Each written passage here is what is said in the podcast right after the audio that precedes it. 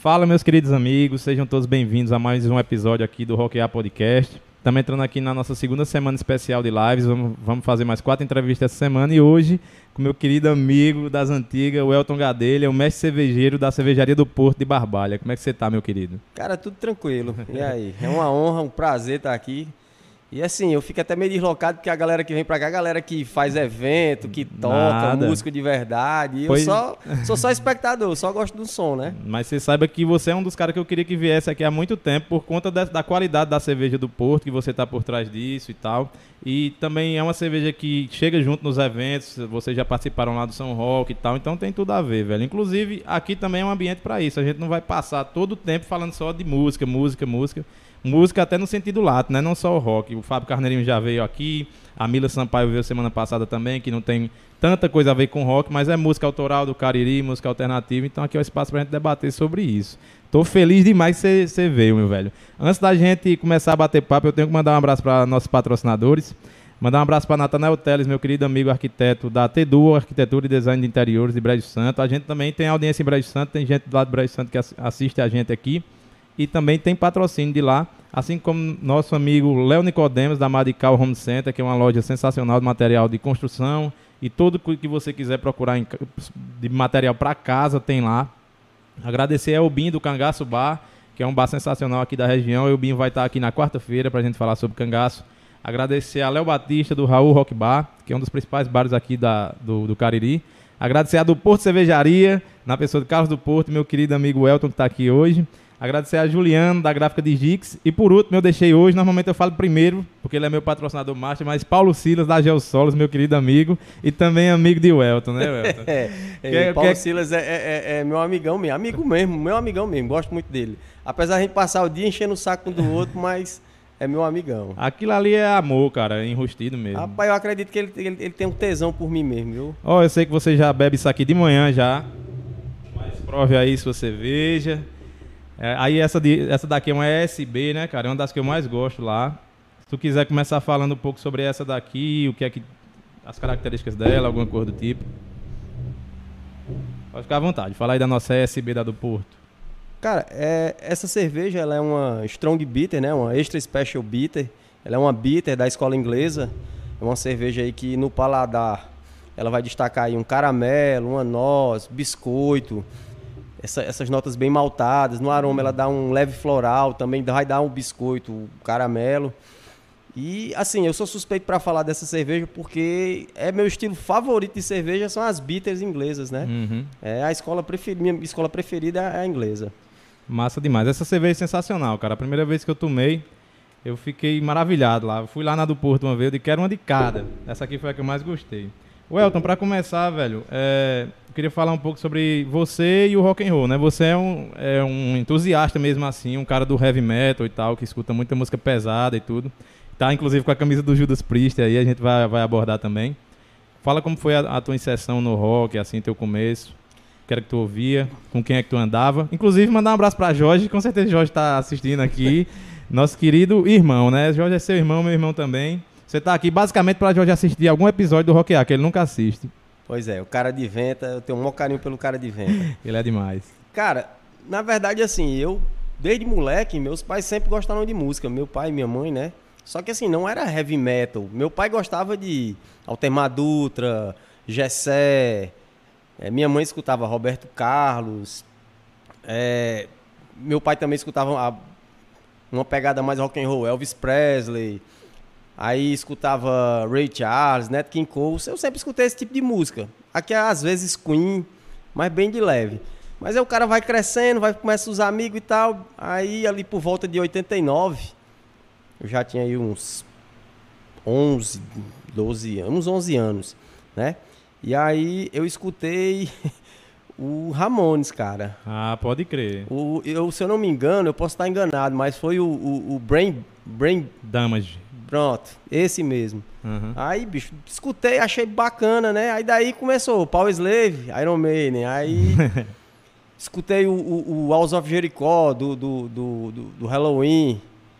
E aí, depois disso, aí escutando Saxon e tal, Sabá, Led Zeppelin, aí eu caí no Judas. Uhum. Aí, cara, foi paixão. Aí Até pronto, eu disse, hoje- rapaz, desde aquela época, assim, cara, é, a, é, são- é o tipo de música que eu vou escutar até o fim da minha vida, é isso aqui. Até hoje, o heavy metal, tradicional, como a gente chama, é o meu estilo de música preferido. Eu gosto de hard rock, gosto de rock progressivo pra caramba, gente já, eu sou fãzão. Mas thrash metal eu gosto demais. Os rock clássicos, mas o heavy metal realmente é o estilo preferido pra mim. Então, a tu- tua banda mesmo assim é o Judas, né? O que tu mais escuta, assim e tal. Cara, eu não vou dizer que eu, que eu mais escuto, eu escuto muita coisa, eu escuto muita banda, certo? E assim, é, é música, pra mim, é questão de, de sentimento, de sensações. Tem época que eu escuto mais saxo, tem época que eu escuto mais Green Reaper, tem época que eu tô escutando só thrash metal, Slayer, Creator, é, Destruction.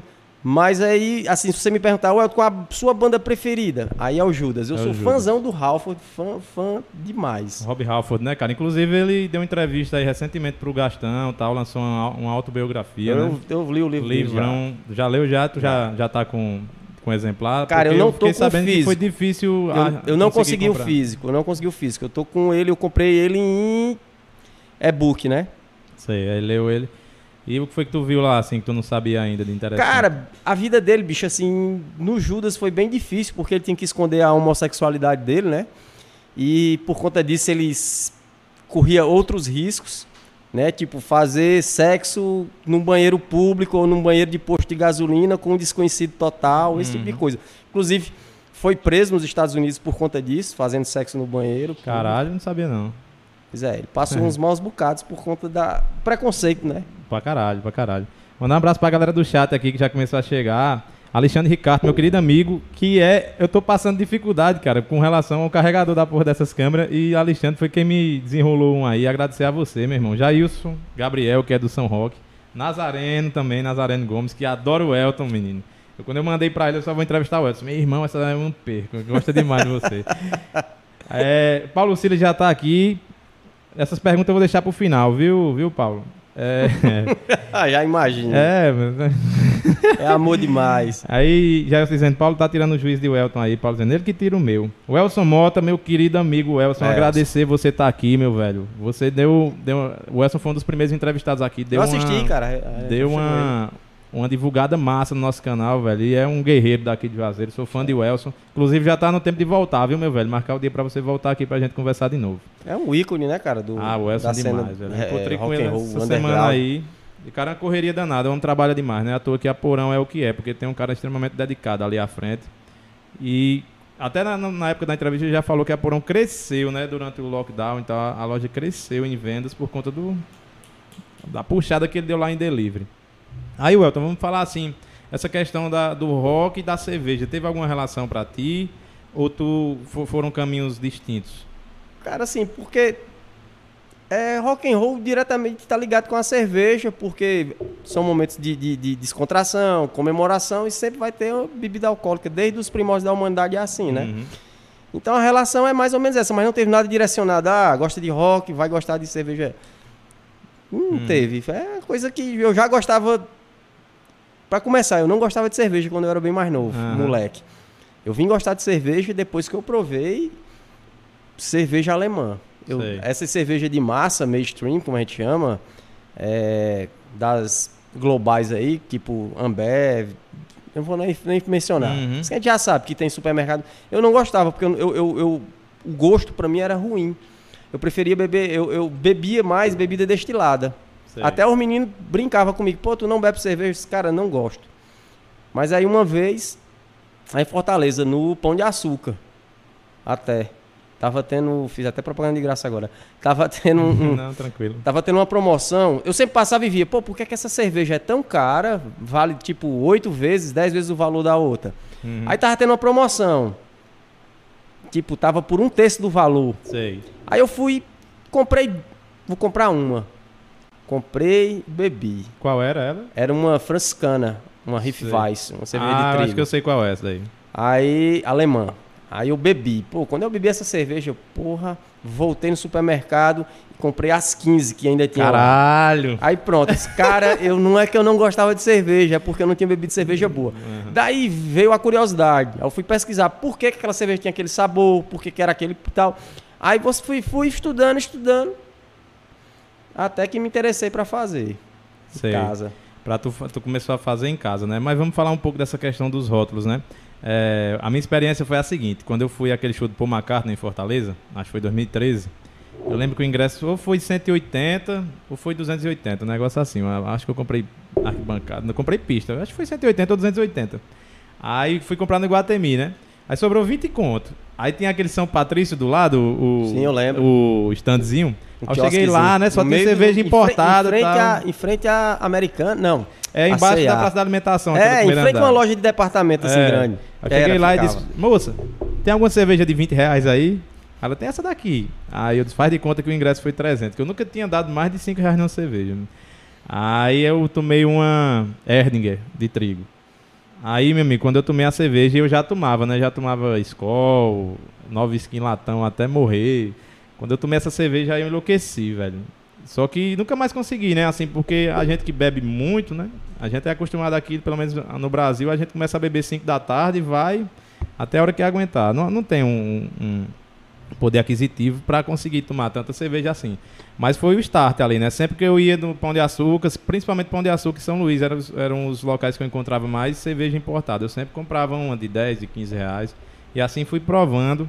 Tanta cerveja, cara, é um mundo, né, velho? Como foi que tu entrou assim, tomou e tal? Como foi que tu foi vendo, tomando outras coisas, foi, foi é, entrando no mundo da cerveja? Porque o cara também às vezes se frustra, né? Compra umas que não prestam. Ou então que não é o seu paladar, né? Cara, foi mais ou menos isso. Eu, aí bebi essa franciscana. Aí tinha lá, Riff Weizen. Aí eu, pô, que diabo é isso aqui, Riff Weizen? Aí fui pesquisar, internet, né, cara? Internet, fui pesquisar. Aí eu, ah, cerveja que tem trigo e tal, não sei o que. Aí comecei a dar uma estudada. Aí, na época, o Pão de Açúcar tinha muita cerveja importada. 99%, 90%, 99% das cervejas eram importadas, né? São, inclusive, hoje que marcas que já não chegam mais aqui no Brasil com tanta frequência. Você vê que houve uma, uma, uma inversão. Antigamente você chegava, era 99% de cerveja importada do supermercado. Hoje é 99% de cerveja nacional. É, né? Por conta do boom. O que esse boom que tá aqui, vem acontecendo aqui no Brasil, aconteceu nos Estados no final da década de 70. Uhum. 70, 80. Aí então fui procurando, né? E essa aqui? Aí eu vinha lá, é. Pale Ale, é. Special Bitter ou Strong Bitter, IPA, é, Blonde. Aí cada vez que eu tomava, eu ia. É, pô, isso aqui tava. Ia estudar, ia, ia pesquisar o porquê que aquele nome, o que era que significava e tal. Aí daí foi que eu caí na questão das escolas cervejeiras, né? Uhum. Que são quatro. É a Pode ingle- abordar, pode ficar à vontade. vai. é a inglesa, a belga, a alemã e uma das mais recentes, a americana. É? Aí foi que eu.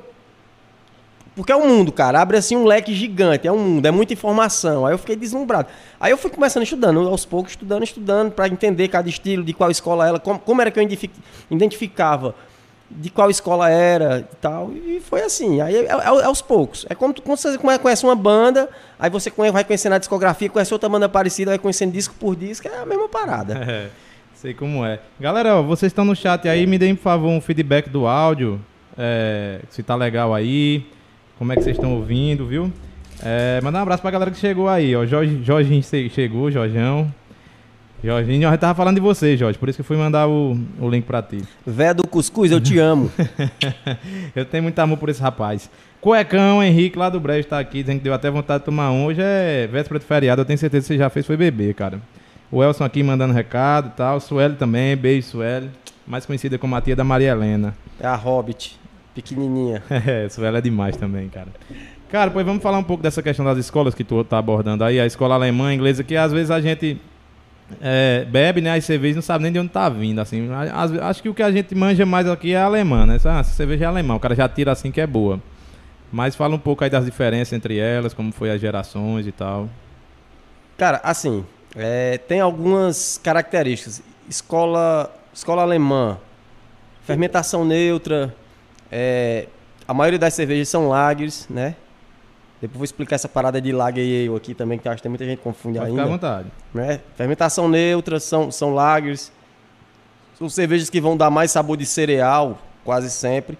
Né? O cereal, um- uma fermentação bem mais limpa. Não é aquela cerveja com explosão de sabor, com exceção das de trigo.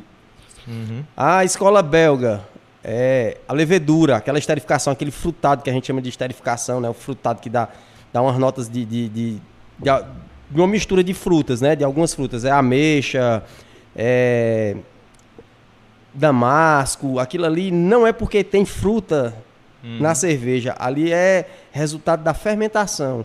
É a levedura, ela, ela metaboliza o açúcar e quando ela metaboliza o açúcar, ela produz outras substâncias que dão tanto esses aromas como esses sabores. Né? Então a escola belga vai ficar destacada pela, pela levedura, é o mais uhum. importante uhum. da, da, escola belga, né? A escola alemã, aliás, a escola inglesa, essa questão do malte, eles destacam bem mais o malte, né? Aquela essa pegada caramelo, biscoito, esse maltado e um equilíbrio muito grande. Porque você o, o lúpulo ele é, ele é herbal, terroso. E é um equilíbrio muito grande. Você não vê, você toma essa cerveja, você vê que nenhuma um, nota sai em cima da outra, se sobrepõe. Fica um negócio muito equilibrado, muito linear. E isso é a característica da escola inglesa. A escola americana, por sua vez, ela é uma releitura. Começou como uma releitura da escola inglesa. Hoje ela já fez releitura de estilos alemães e estilos belgas. Mas é sempre é uma releitura. E eles aproveitam os lúpulos que eles têm lá, que o lúpulo que cresce no território americano, ele, dá uma, ele tem uma característica única, que é esse cítrico, floral, frutas tropicais, né? Como é, laranja, pêssego, essa parada. Maracujá. Então, isso. Aí eles, acre eles acrescentaram é, essas notas diferentes uhum. dos lúpulos deles, só que com intensidade.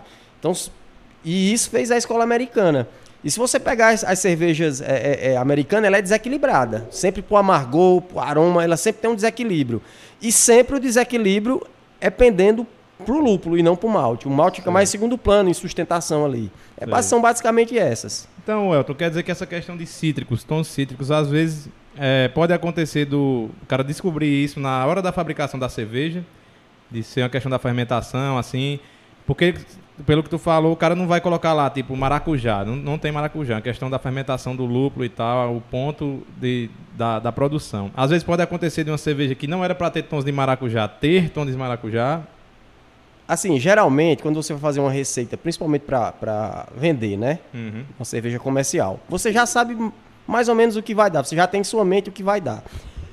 No caso do, do, do, quando dá esse maracujá, não é questão de fermentação, é questão de que o lúpulo ele tem óleos essenciais e esses óleos essenciais é, eles dão esses aromas, certo? De maracujá, de laranja, cítrico, é, fruta tropical. Eles, principalmente os americanos, eles já têm essa característica.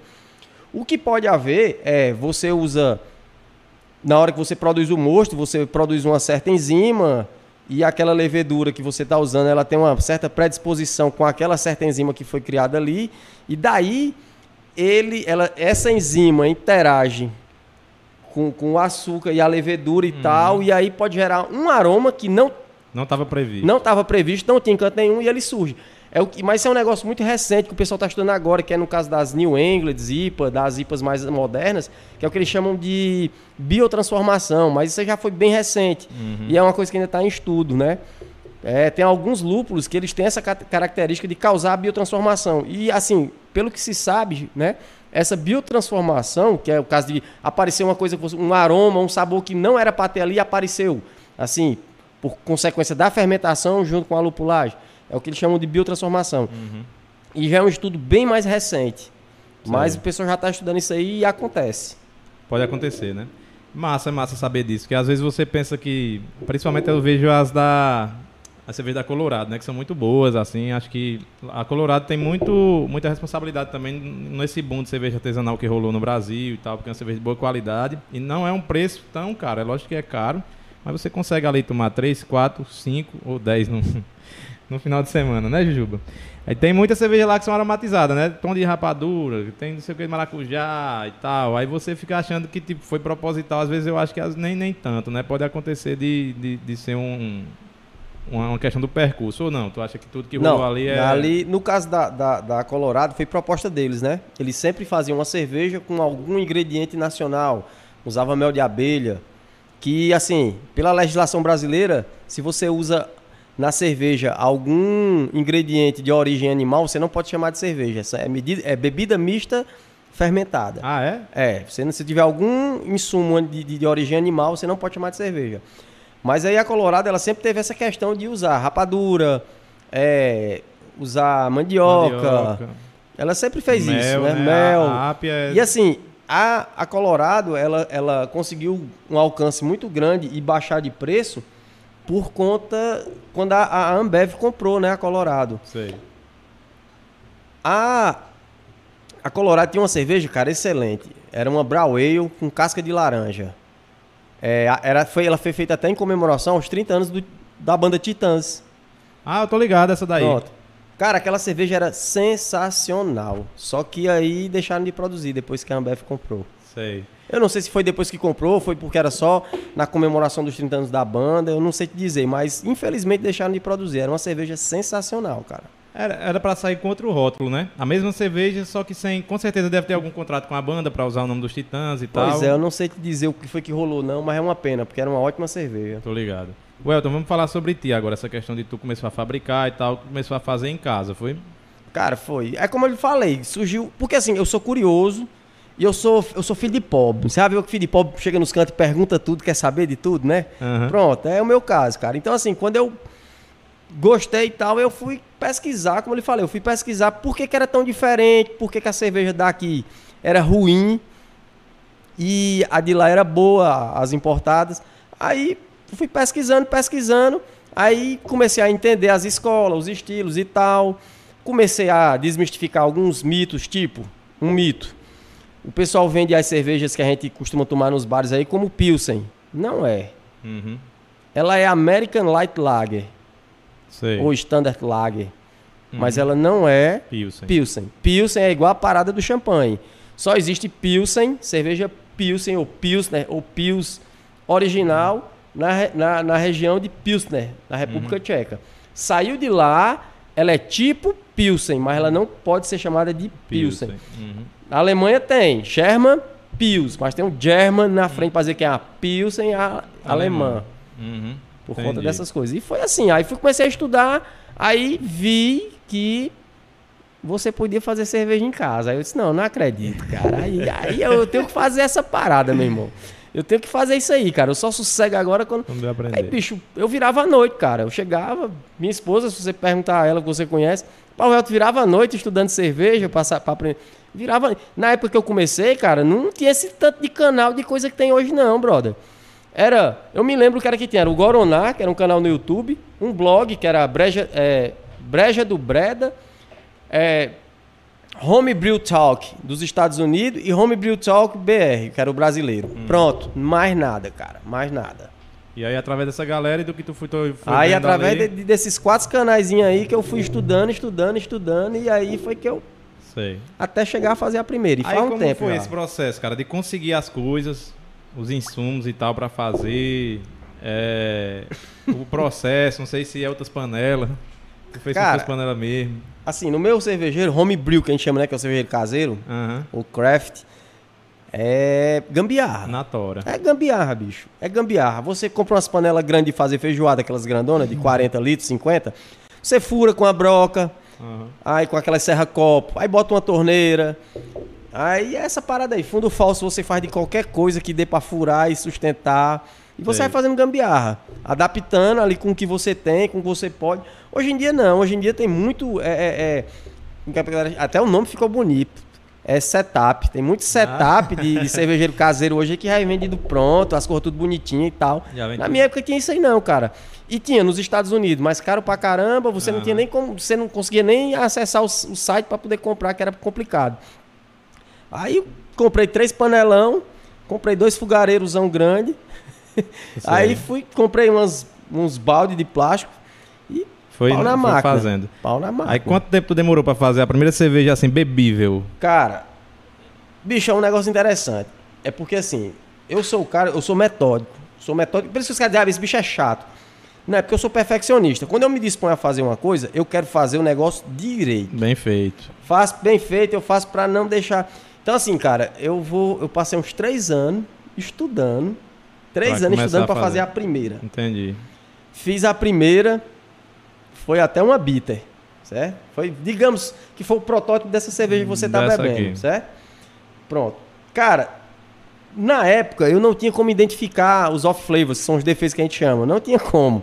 Mas, bicho, foi uma das melhores cervejas que eu já bebi na minha vida. A que tu fez? Cara, bicho, eu contava os dias pra poder, porque assim, você faz a cerveja um dia todo. Aí ela vai demorar lá, bicho, uns 17, 15 dias pra ficar pronta. Depois Caralho! disso, mais uns 15 dias, porque a gente fazia o prime, que a gente chama com a carbonatação, a espuma, com açúcar, com açúcar invertido, que é você pega, dilui o açúcar na água, ferve ele ali até ele derreter e diluir na água e ficar aquele, aquele caramelo bem fino, né? Uhum. Aí você joga na cerveja, já bota nas garrafas, tampa, espera 15 dias pra ela carbonatar, Ah, então né? pra tu ver se tá gostosa, tu demora um mês. É, cara. Depois de fazer. É. Ah, não aguentava não, ansiedade não, velho. Mas é uma parada, era uma parada dessa daí. Caralho, bicho. Deixa eu mandar uma mensagem aqui pra galera do chat aí. É, eu vi aqui que o Luiz Paulo chegou, mandando um abraço pra mim e pra Welson. Meu irmão, um grande abraço pra você, Luiz. Obrigado aí pela sua audiência. Eu tô louco pra trazer você aqui. Assim que você tiver disponibilidade, viu? O espaço tá aberto aqui. Abra abração pro Anderson Diego aqui, que eu acho que é mal mal, né? É, mal, mal. É. Mais uma galera aqui. Gustavo Henrique tá aqui. Gustavo Henrique. E a Iaine. Gustavo Henrique é o E a Iaine tá aqui mandando, pedindo pra mandar do Porto pra Santa Catarina. Só levar, né? Tem que levar. Massa, galera. Massa demais o chat aqui de vocês. Quem quiser mandar pergunta aí, fica à vontade, tá? É... Cara, o, é... o Elson. O Elton. Aí tu fez a cerveja e tal, demorou esse tempo todinho. Quando foi tomar, já ficou de boa já, Cara, primeira. eu gostei, eu gostei. Minha esposa, minha esposa achou fantástica. É como eu falei, era o protótipo dessa, né? Aham. Claro que o- hoje já tem, fiz vários refinamentos e Aham, tal. Mas era diferente. uma bitter, bicho, muito boa. A cerveja, a vista das que a gente tomava e comprava por aí, excelente. Claro, é como eu tô falando, na época eu não tinha o paladar que eu tenho, o paladar É, treinado como eu tenho hoje. né? Aí, cara, eu, eu tenho curiosidade assim, pra insumo, tipo lúpulo, malte, não sei o que. Como, como tudo, é que tu. Tudo importado, cara. Desde a empresa, desde de, de, de um, uma cervejaria que faz 200 mil litros mês, pro cara que faz 5 litros mês na, na, na casa dele, malte é importado, é, lúpulo importado, a maioria das leveduras, levedura importada, tem algumas, já tem é, é, é, como é que eu posso dizer? Laboratórios que vendem levedura aqui, mas assim, elas não são nacionais. É um banco de leveduras que eles têm, né? De algumas leveduras de fora, que aí eles já produ- reproduzem elas aqui, Aqui. e vendem, é, mas não é nacional, nacional. É. Já tem alguns estudos com leveduras nacionais, mas isso aí é um negócio bem como é que eu posso dizer? Tá bem minimalista ainda, só algumas pessoas têm acesso, o pessoal que está envolvido até. É tanto que tem até uma galera lançando uma cerveja totalmente nacional, porque já tem lúpulo nacional e já tem malte nacional, né? A Agrária é uma empresa que ela vende lúpulo é, é Uhum. produzido aqui no Brasil, né? Sei. E já tem uma galera com essa bandeira aí e tal, de uma cerveja 100% BR, né? Uhum. E essas coisas, provavelmente muito caras, né? Assim, pra você conseguir comprar e tal, como era a quantidade que tu comprava? Cara, assim, é um, é- é- são, são insumos bem perecíveis, né? Então você tem que comprar a quantidade que você vai usar num curto período de tempo e depois você pede de novo. E assim, é tudo internet, frete aqui pro, pro Nordeste. Sempre foi matando. Naquela época ainda era bicho. Hoje tá bem pior, eu acredito, mas naquela época já era caro. Então, assim, era dificuldade, bicho. Já era imagino, o cara pra fazer tinha que querer mesmo, né? Aí você mais você passar tipo 8, 10 horas num sábado ou num domingo, 10 horas ininterrupta. Você Fazendo. começou, é, 10 horas assim na beira de uma panela, assim, a mulher brigando com você porque você tá sujando a casa inteira, fazendo bagunça. Cara, é, é tem que gostar, bicho, é por isso que eu digo. Cara, fazer cerveja Cara, é o seguinte, te falar, na primeira rindo, abraçagem, na primeira rindo, abraçagem o cara sabe se vai amar ou se ele vai desistir de fazer cerveja, é na Tô rindo primeira. que eu não consigo fazer um baião, velho. Eu não consigo cozinhar. Esse bicho faz uma cerveja.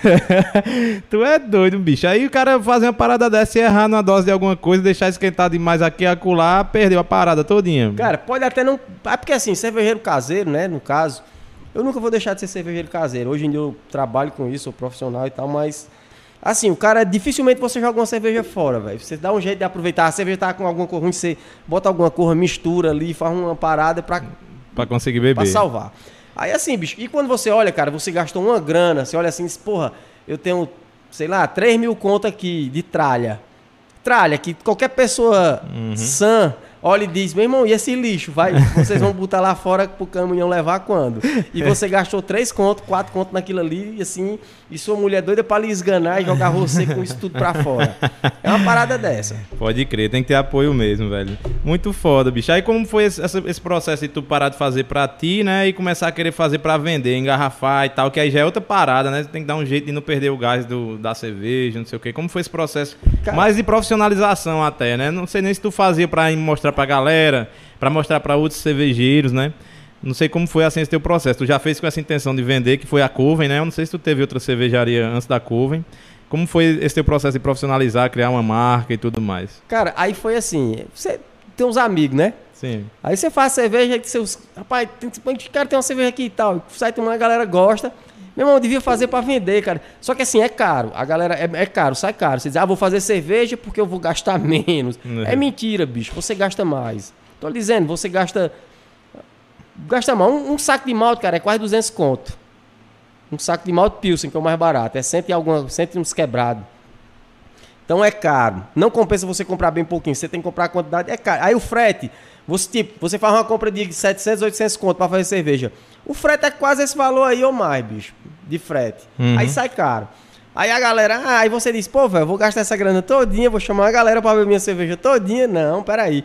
Aí a galera disse, não, cara, vamos fazer o seguinte, vamos rachar. Aí tem uns caras que querem rachar a produção. Paulo Silas rachava a produção comigo. E era, era? É, era. Paulo Silas sempre tá metido nessas Tá, coisas, né, bicho? Paulo Silas, tudo que não presta, ele tá metido. Pois ele é meu principal patrocinador, é ele. Tudo que não presta, ele tá metido. Aí, cara, veio aquela disse, pô, bicho, não, cara, mas se vender por, sei lá, 10 contos, 5 contos, não sei o que, dá pra. Aí, pois é, né? Só pra tirar os gastos, beleza. Aí, bicho, foi uma época que. Aí eu botei esse nome de Coven na minha. É só que assim, não chegou a ser profissional nem nada. Era Mas eu que me lembro. em casa. que- É. Aí, tipo, os amigos conhecidos, pô, tem cerveja, não sei o que, cara? Tem. Era só pra pagar, bicho. Só pra pagar os os custos mesmo, porque não tem como você vender uma cerveja assim e dizer, ah, vou ganhar dinheiro. Porque a quantidade é pequena, é só pra dizer que você não tá dando. E pagar os custos, ajudar a pagar a outra produção, né? Legal, vamos já falar mais da Coven, deixa eu ler aqui uns comentários, porque senão eu me perco. É, Luiz Paulo falando demais aqui, mandando um abraço pra, ja, pra Jailson e Nazareno. Bruno Massal tá aqui, grande cara, meu irmão. Um abraço pra você. Tá dizendo que tá com vontade de tomar uma glacial gelada agora, depois dessa. Ratão, né? Ratão é meu chapa. Bruno é gente boa demais, cara. É. Gosto demais de Bruno, viu? É... Baixista bom, viu?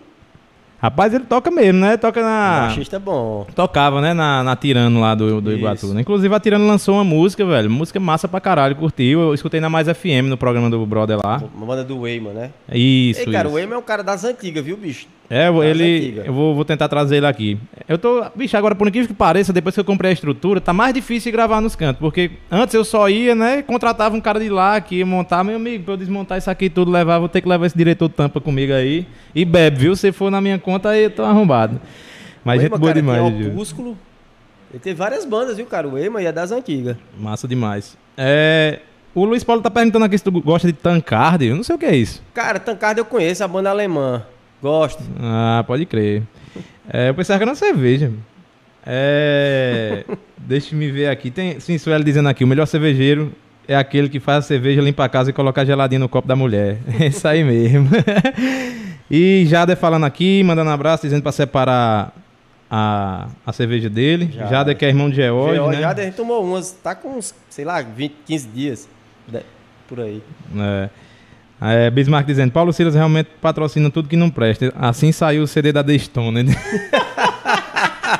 Tô dizendo, macho, esse homem tá metido, é o, é o rei do crime, tá metido em tudo. Putaria. Silva Neto aqui, mandando um abraço. Silva Neto. Ah, o Luiz Paulo tá explicando aqui. Tancard é uma banda que só fala de cerveja. Eu não sabia É, não, ó, velho. a banda Vou alemã. ouvir. Beleza, abraço pra vocês aí, galera. Manda pergunta aí, mano. Manda pergunta aí. O chat tá bombando aqui, velho. Abraço pra vocês, tá? Cara, aí vamos lá, a Coven, né? Porque eu lembro que eu tomei ainda umas duas e tal, era umas garrafinhas menores. Era, tinha faz- até nome, né? A cerveja tinha nome. Era, cara. As paradas de terror, não sei o quê. Como era lá? Cara, assim, é, aí pronto. A galera, ah, porque eu quero tomar, não sei o. Eu disse, ah, pô, então eu vou vender pelo menos pra pagar as levas, pagar os custos. Aí eu tenho que bolar o nome. Aí, cara, tem uma banda da década de 70, aliás, final de 60 e início de 70, chamada Coven, Ah, que é uma banda de rock, né? É, ó- é aqueles. Digamos que é aqueles occultic rock, né? Foi uma das primeiras. Eu acredito que tenha sido a primeira. Não sei se foi a primeira, mas eu acho que foi. E é até um vocal feminino. E, a- e as letras são geralmente nessa pegada ocultista, né? Fala de bruxa, falar da parada religiosa, da, da, da, da Inquisição e toda essa parada, né? Dos cultos que eles tinham, né? Que era aqueles cultos, até é, o Ica, que era das deusas e tal. Nessa parada ocultista mesmo, né? Aí Coven quer dizer também reunião de pessoas, né? Celebração, essa parada. Aí eu disse, cara, tem tudo a ver, porque quem quer beber cerveja quer beber com a galera e tal, vai ser esse nome. Botei. Aí se agora, vou botar um nome de uma bruxa, de uma mulher que provavelmente foi bruxa ou acusado, alguma coisa assim, de bruxaria em cada rótulo. E aí saiu. E daí. Como eram os nomes lá? Que eu já esqueci, Cara, já tinha, tu lembra? Tinha, tinha uma extra special bitter, né? Que era Matilda, um SB. Ah, foi essa aí que eu tomei. Tinha uma POE que era Catarina Renault. Já, já caiu, foi? Beleza. Que era Catarina Renault. E tinha. Aí era assim, nome de mulheres. Agora eu não lembro de todos. Sei que era Catarina Renault, Matilda, as que eu mais lembro. Sei, sei. Galera, é o seguinte, ó, a gente tá passando por uma dificuldade aqui, que é os carregadores dessas câmeras que eu comprei e tal, e não chegou ainda. E a gente tava fazendo semana passada com a câmera emprestada, né, de um brother e tal, que tava usando aqui, mas infelizmente o cara teve que usar. Essa minha câmera aqui, ela vai cair, cara. Infelizmente, eu achava que ia durar mais. Eu vou até tentar trocar a bateria dela, porque tem duas. Tem que procurar. Então eu não vou parar a entrevista por conta disso, né, velho? Eu, como tu falou, eu sou muito metódico também. Eu pego um ar da porra quando as coisas dão errado e tal. Só que fazendo, velho, a parada, eu comecei a me ligar que tem uma hora que não dá pra ser perfeito, velho. Você tem que aceitar que não tá rolando e tal. Infelizmente, é, isso aconteceu. Eu fiquei sabendo hoje à tarde, não ia desmarcar e tal. Essa câmera aí vai cair, eu vou ficar puto, logicamente, mas não vou parar a entrevista aqui, não vou é, deixar esse papo massa acabar. Provavelmente a gente vai tentar dar um jeito aí e tal. Se não der, vai ficar só a câmera de Welton. E é isso aí, velho. Vocês vão assistindo aí e vai também ter a opção de, assistir, de ouvir só o áudio depois Bota no Spotify, tá? dois. É, não, a gente, eu vou tentar dar um jeito aí. Mas já tô avisando, porque quando cair, vocês já estão vendo aí que tá aparecendo aí, na, na tela já tá aparecendo aí que a câmera vai cair. É, mas eu tô achando que essa daí aqui era a bateria ruim, velho. Talvez, porque não demorou nem uma hora, né? É, vamos tentar mudar aí. E se não der, eu coloco aquela câmera de Welton como geral aí, mesmo que fique é, muito aproximado e tal. Enfim, tá dado o recado. Aí vai ter que passar por uns problemas, mas vamos pra cima. aí, cara, foram quantos rótulos tu fez lá na Coven? Cara, a bicho faz, faz tempo, tá aí tá com uns 10 anos, bicho, isso aí, mais ou menos, aproximadamente. Não, tá com isso não, né? Tá com uns 7. Aí eu não sei, não lembro quantos, mas. Ah, lembro. Eu fiz. Aí eu fiz outras que não tinha nome de bruxa, né? Que eu fiz uma. Fiz. Fiz até uma, uma, uma IPA pro festival lá do Telha Rock dos meninos. Fiz uma IPA. E fiz algumas que não tinham rótulo de nome de bruxa, né? As que nome de bruxa mesmo era a POE, que era a Catarina Renault. A SB, que era a Matilda. Aí eu fiz outros rótulos, cara, mas foram tantos. Fiz, a, fiz uma, uma Smoked Porter, que era uma porta defumada. É, fiz IPA, fiz New England. Bicho, eu fiz vários estilos. Coach. Fiz muito estilo de cerveja, pô. Aí é muito tempo, né, fazendo cerveja. E você... Uhum. E, e nesse, nesse, nessa gama caseiro, quando o cara faz cerveja em casa, é bom. Porque você tem a possibilidade de você... é, como é que eu posso dizer? Experimentar muita coisa. Né? Você experimentar muita coisa. Porque as quantidades são pequenas, então te viabiliza fazer esses experimentos. O prejuízo também é menor. Uhum. Sei. Aí quantos rótulos foram mesmo? Ali uns cinco? Cara, eu não lembro. Não eu né? Não lembro quantos. Mas, mas eu lembro que vendeu no vários. Casarão essa cerveja. Não sei se vendeu Foi, lá no vendemos, Cosmopolita, lá, Casarão, Cosmopolita, não. lá do Iguatu. Cosmopolita, não. Não, né? Não. Cara, a gente vendeu uma vez no Casarão, porque na época que era Glauco era um dos sócios, amigo da gente, até inclusive ele é, é- é da Curato, né? Uhum. Cervejaria Curato lá do Crato. É Sei. ele, Cássio, Paulo Henrique e Rogério. São eles quatro, são sócios da Curato. Aí ele vendia Curato e disse, bicho, vamos levar a Coven lá? Aí vamos, mas bicho, não- aí a gente vendeu lá também. É, a gente vendeu também no dia do evento do primeiro, do segundo Telha Rock, lá no, no Extinto Oiticica, né? A gente Uhum. vendeu em alguns cantos. Teve as feiras, que, a- que é, ocorriam as feiras aqui no, no, no, no Cariri, ali na, na Praça da Estação.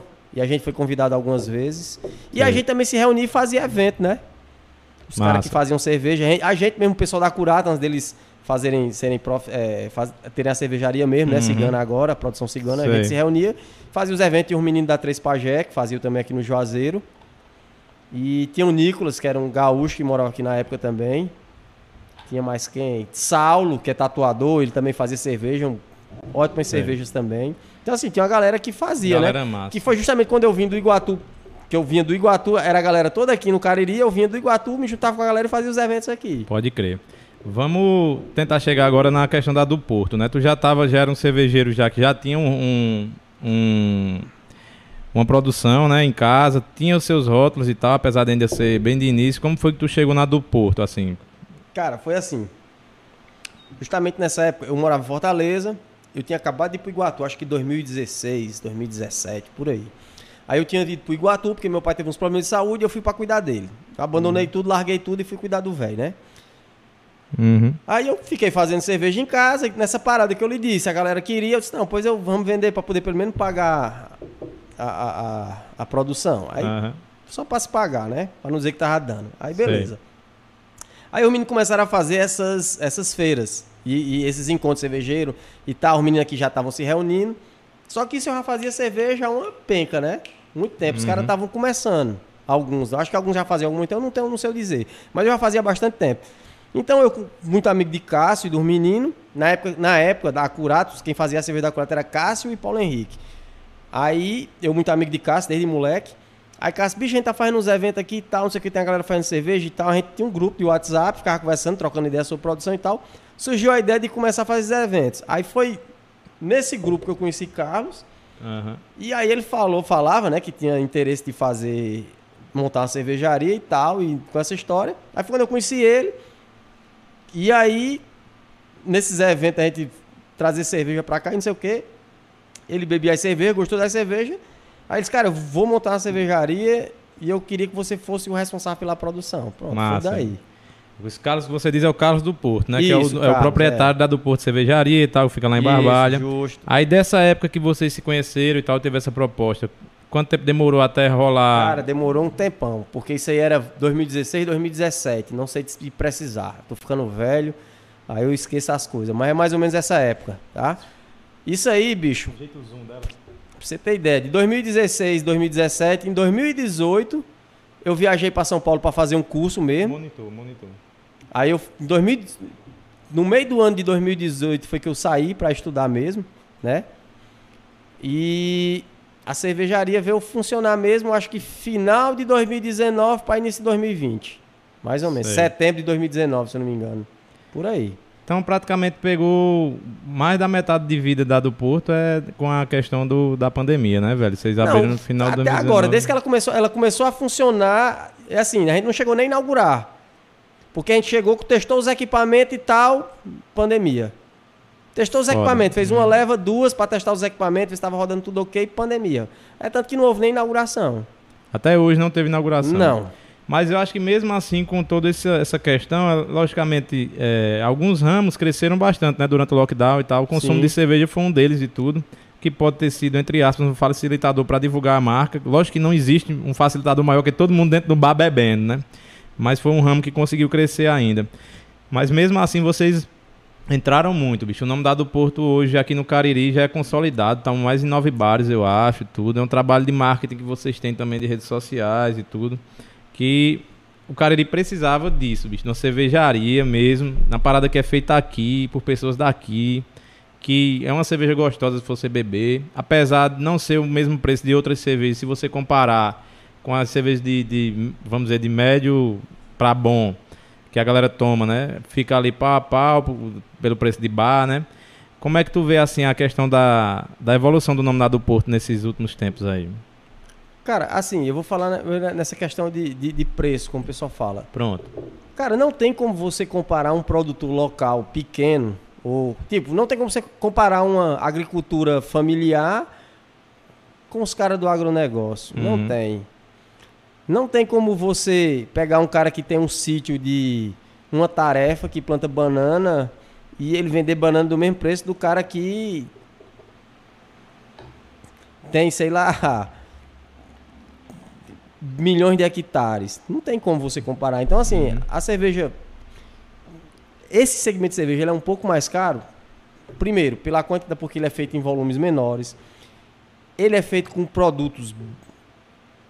Não vou dizer nem melhores, mas mais selecionados. É aquela coisa de você fazer a coisa artesanal. Quando a gente fala de cerveja artesanal, muita gente diz: ah, mas é uma, é uma fábrica, tem equipamento. Mas se você pegar a estrutura dessas cervejarias grandes, quando eu falo grande é quem faz 2 milhões de litros num dia. Uhum.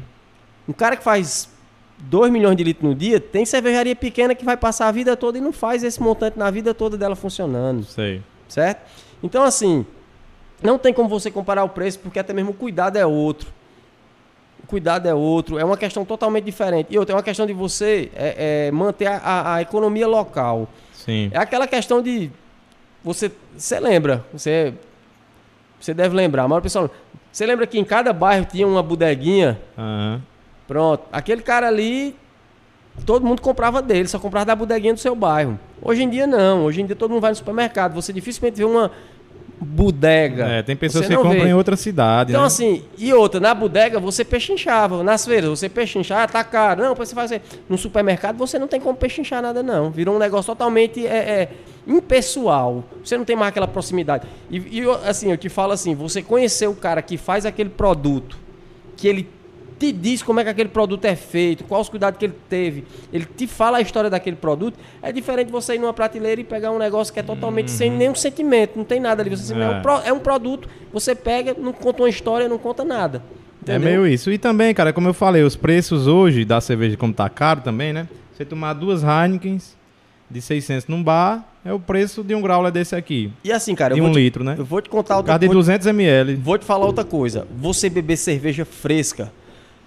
90% dos estilos de cerveja são feitos para serem bebidos frescos, certo? Você beber uma cerveja fresca não tem comparação. Você beber uma cerveja que ela saiu do tanque fermentador na temperatura certa, foi para uma câmera fria e tá ali te esperando você beber, não tem comparação de uma cerveja que veio de um estado a 2 mil quilômetros de distância de onde você está, passando por agitação, temperatura alta, luz, que tudo isso interfere no sabor da cerveja.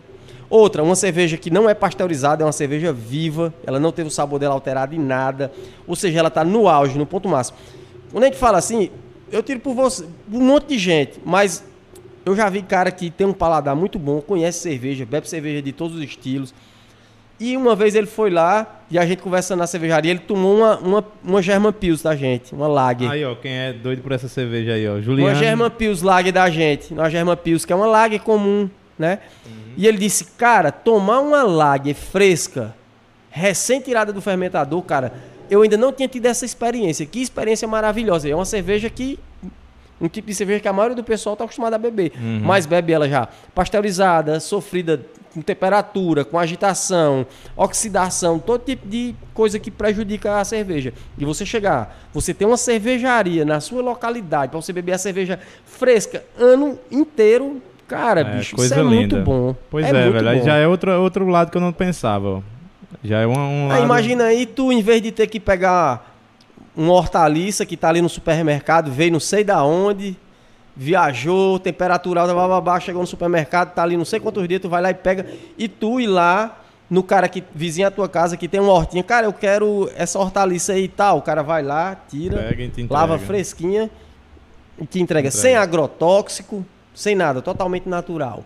Pode crer. Realmente é uma coisa que impacta. Talvez seja isso, Isso também agrega valor, um né? dos diferenciais, que a gente adora essa cerveja, velho. Depois que eu tomei do Porto, eu tô até torcendo o nariz pra outras cervejarias, viu? Eu tive a oportunidade de ir em Fortaleza agora mês passado.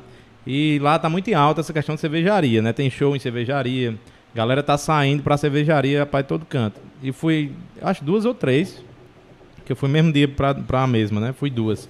E não tomei nenhuma cerveja que batesse com essas aqui, velho. A cerveja daqui da do Porto tá um nível mesmo nacional, cara. Eu já tava até falando com o Carlos que a, a marca deveria expandir, né? E pelo menos para a capital e tudo, para poder é, expandir. Porque eu, eu acredito que com o devido investimento essa cerveja aqui pode conquistar até o Nordeste, velho. Cara, é porque assim, a, a- cara, uma cervejaria pequena, assim, com a gente, é, é- a logística é complicada para você expandir, porque você tem que fazer um investimento alto. Vai ter retorno, sim, mas de princípio é um investimento alto, uma logística. Mas ele, tá, estu- ele tá estudando essa parada aí. Assim, cara, a cerveja da gente, é, eu tenho uma satisfação de dizer que são cervejas bem avaliadas. Inclusive por especialistas da, da, da, da Ah, das- tem uma história, áreas. né? Conta essa história aí, cara. Que... Cara, tipo, tem o, o Luiz Caro Preso, que ele é jornalista do segmento de cerveja. Ele é sommelier, professor de, de escola de sommelier, é um cara que faz harmonização com comida, é um cara que ele é, ele é juiz, BJCP. Uhum. Então, assim, ele a gente participava de um grupo e ele recebeu a cerveja da gente. Recebeu até essa e a, e a IPA Mosaic, né? E a surpresa, eu não sabia. Eu tinha mandado, porque eu mandei pro pessoal do grupo e tal, e ele também recebeu a cerveja, beleza. Aí ele foi e colocou na, na, na, na revista, né? Fez a matéria, tanto sobre a, a, a SB como a, como a IPA Mosaic da gente, né? Uhum. Single, single Hop Mosaic. E ele elogiou bastante. Só que essa daqui, ele falou que é, foi o melhor exemplar de ESB nacional que ele já bebeu. Aí, assim, pra mim foi um elogio sem tamanho. Pode cara, crer, um cara especialista, né? O cara, ele, ele é juiz de, de concurso de cerveja, então ele Uhum. conhece, o cara é sommelier, é professor e tal, é, é jornalista do meio, um cara que já viajou pra vários lugares, tipo pra Bélgica, já bebeu cerveja pra caramba, e ele elogiar uma cerveja nesse ponto, cerveja da gente, pra mim, cara, foi um elogio maravilhoso. Massa demais. Abra aí porque tem que ter uma técnica Jedi pra abrir essa Ai, cerveja. minha mão tá lisa. Eu lembro Vou que- na camisa aqui. Eu digo isso direto. George, a gente abre lá na casa de George com a chave inglesa. Eu abro, abro com alicate. É, um alicate mesmo. Pode colocar pra você, coloque. Cara, é, eu tenho uma curiosidadezinha sobre quantos tipos de cerveja vocês estão fazendo aqui na do Porto. Pode abordar esse assunto, cara, falar o tanto que quiser. Quantos tipos de cerveja vocês fazem? É, quantos saem assim por vez, né? Porque às vezes a cervejaria pode ter oito tipos, mas vende de quatro vezes, assim, porque tem a produção e tudo.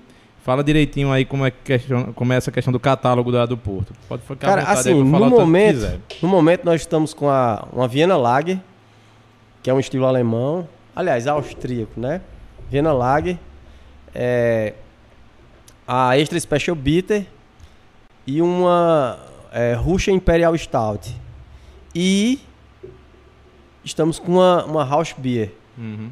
House Beer, é, é, para quem não, não sabe, é uma cerveja que ela quer dizer house, esse, esse Beer, Uhum. quer dizer defumado. É, algum, é, Hawk é defumado, Hum. né? É porque eu não, não consigo pronunciar igual os alemães fazem, É, mas mas a uma, gente já entendeu já. Usam um gutural nesse É, Hawk é. aí. que- Aí então, assim, foi uma cerveja bem interessante fazer essa, essa House Beer, né? Porque o malte, a gente, nós mesmos defumamos o, o malte.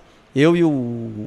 Dei uma estudada e tal. O Rafael, cara, o Rafael, aqui do Juazeiro, que tem aquela paneteria Cariri. Pô, aquele cara é um gênio, Uhum. velho, da defumação. Aí eu troquei uma ideia com ele e tal. E a gente defumou o malte lá na casa dele, né? E aí a gente defumou o malte e fizemos uma, uma Helles, que é, na- é uma lager, né? Uma Munique Helles defumada. Sei. Essa house beer, né? A House Beer. Então Aí você tem- pega uma cerveja levinha, como uma Pilsen, Uhum. e o aroma é de bacon defumado. E quando você bebe, você é uma cerveja leve e refrescante, mas você sente a defumação, você sente aquele saborzinho de defumado. Pode crer. Eu não tomei essa ainda não, mas vou. Tá saindo lá, né? Tá. E tem outras que não estão saindo, assim, outras, a Zapa, IPA, outras coisas. Cara, é porque assim, a gente vai fazendo por vez. né? A gente produz três cervejas, aí vai deixando e vai. Às vezes a gente tem seis, sete, oito cervejas lá. então era isso Mas que a eu gente vai sempre nessa rotatividade. E assim, a gente sempre tenta manter. Tipo, a SB e a German Pils, a gente sempre tenta manter elas, porque são cervejas que o pessoal pede direto. E aí, nas outras, a gente vai Vai rodando. é, né? rodando. Aí quantas vocês fazem assim? Quantas fizeram até hoje? Quantos Cara, eu- tipos? Bicho, eu vou. Deixa eu ver se eu lembro. German Pils. É. German Pils, Hop Lager. Aí a gente fez uma Lager, uma, uma Pale Lager. Extra Special Bitter. IPA Mosaic, IPA Amarilo. IPA eu fiz um bocado.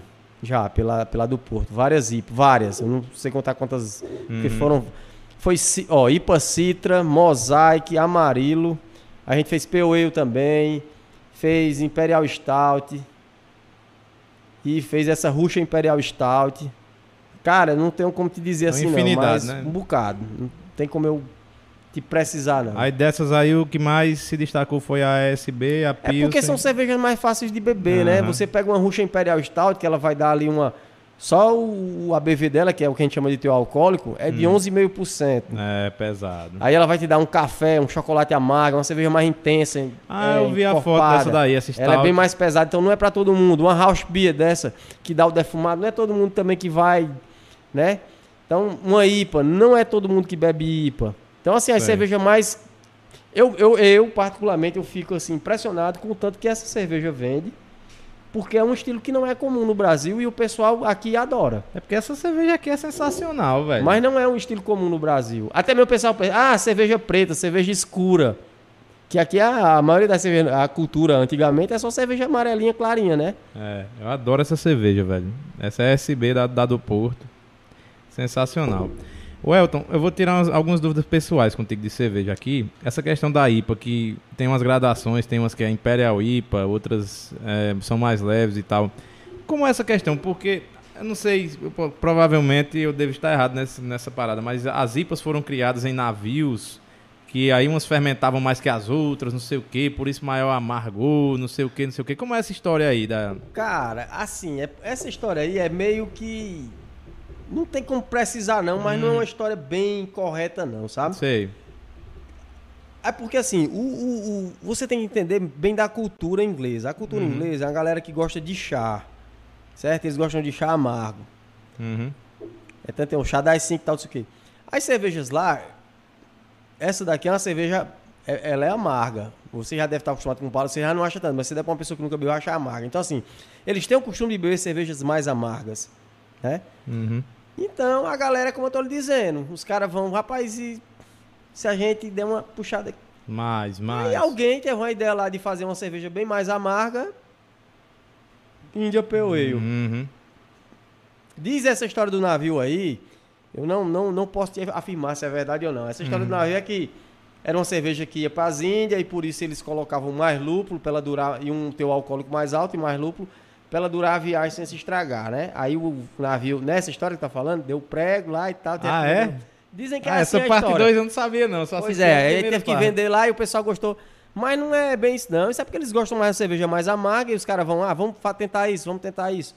E daí foi. Antigamente todas as cervejas eram escuras, não existia cerveja clara. Uhum. Cerveja clara foi bem depois. É tanto que os copos que, que, que se bebiam eram copos, não eram transparentes, era caneca de madeira, era caneca de louça mesmo e tal. Depois, com, a, com a- as lagers, né, que é acrescento das lagers e tal, que vieram os copos de vidro. Aí foram para fazer a cerveja mais clara e tal. Mas até as lagers eram escuras. Dizem até que na Inglaterra toda cerveja era stout antes. Depois foi que começaram a fazer POE, o pau e daí por diante. Sei. Então as IPAs são as mais amargas ou tem algumas mais amargas que ela? Cara, as IPAs são. ela- a característica da, da- da- das IPAs é o amargor e o aroma. Só que assim, tem uma diferença. Como eu lhe falei antes, a, a escola americana é uma releitura da inglesa. Sei. Hoje em dia, aqui no Brasil, o Brasil é muito influenciado pelos Estados Unidos. Então, Uhum. o pessoal aqui, eles costumam. é, é, é, você não. Dificilmente você vai achar uma IPA inglesa aqui para beber. Você acha American, é por isso que é importante. Você acha American IPA e não India Pale Ale clássica, que é a inglesa. Ah, eles sei. até ra- mudaram o nome para English. É, English IPA, porque já para diferenciar, porque antes Ah. era só American IPA e IPA. Era IPA, que a gente já sabia que era inglesa, que é IPA, né? Uhum. E American IPA, que é a americana.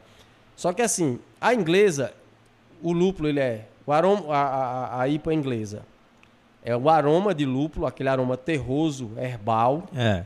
certo? E uma pegada de caramelo. Já na americana,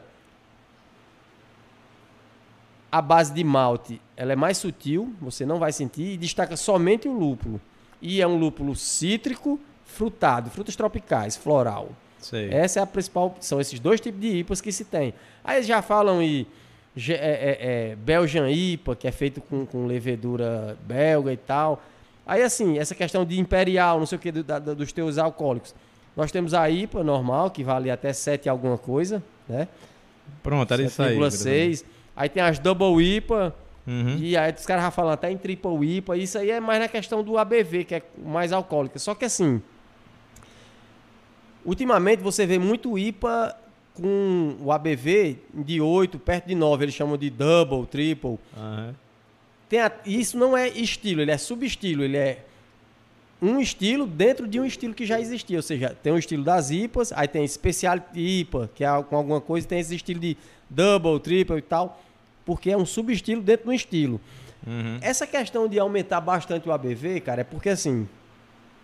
Muita gente é, floreia em, em, em termos disso, mas é mais uma questão comercial até. Por quê? Se você, se você é, é, pasteurizar uma IPA, você é uma cerveja que ela tem que liberar um frescor, Uhum. aquela coisa, né, um frescor mesmo. Se você pasteurizar uma IPA, você mata esse frescor. Uhum. Então o que aquela galera, a galera tá fazendo? Eles botam a cerveja com o teor alcoólico mais alto e com lúpulo, tanto o lúpulo como o, o álcool, ele tende a criar uma estabilidade microbiológica. Então vai dificultar uma, uma instabilidade micro, é, microbiológica nesse líquido. Uhum. Por isso elas estão vindo com esse teor alcoólico mais alto. Até Entendi. para dar essa estabilidade microbiológica. Entendi. Porque já que ele não vai pasteurizar, Cervejas fortes, né, velho? É, sim. agride muito o paladar, mas quando você começa a tomar, você fica viciado naquela parada ali. Cara, assim, depende muito. Depende muito. Tem uma galera que tem uma mão boa de fazer uma cerveja extremamente alcoólica, mas que, que a gente chama de álcool bem inserido. Você não consegue. Você bebe mas não sente. Você não. Você sabe que a cerveja tem aquela potência alcoólica, mas você não sente o álcool. Sei. Assim, eu, minhas, minhas IPAs, eu faço nessa pegada, de 6 a 7 ABV, né? Mas o álcool é imperceptível. Até mesmo a, a, a, a RIS que a gente tem lá é um ABV de 11,5%. E, cara, bicho, é quase. Você sente o calor do álcool, porque é uma cerveja bem potente, mas não é aquele álcool que agride o seu paladar, que lhe, né, lhe causa um desconforto. Sei.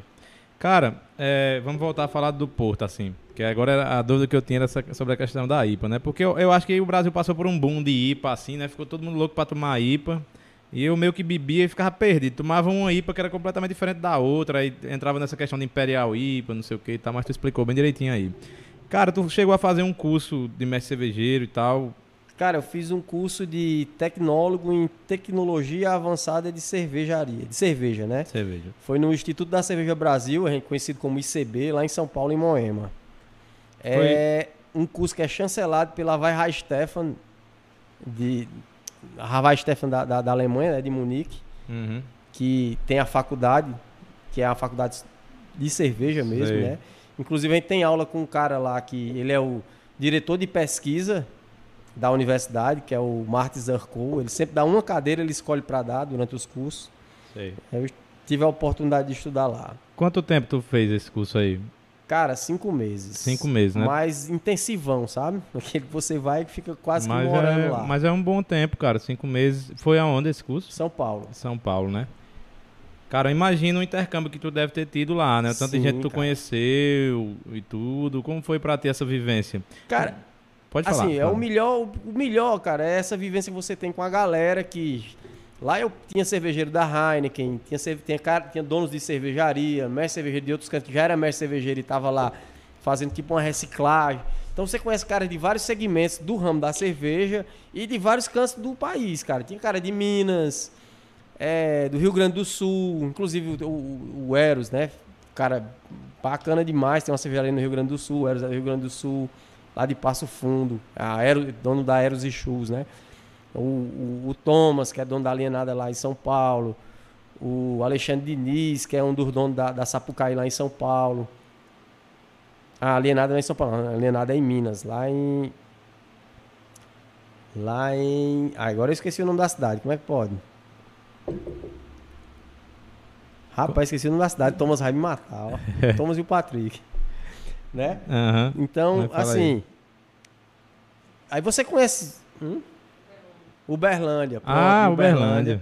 Aí tem a galera, você conhece a galera e assim, fiz amigos, né? Tem o, o, o, o- Felipe Alvarez, que o cara é mestre churrasqueiro e também é cervejeiro lá de Santos, né?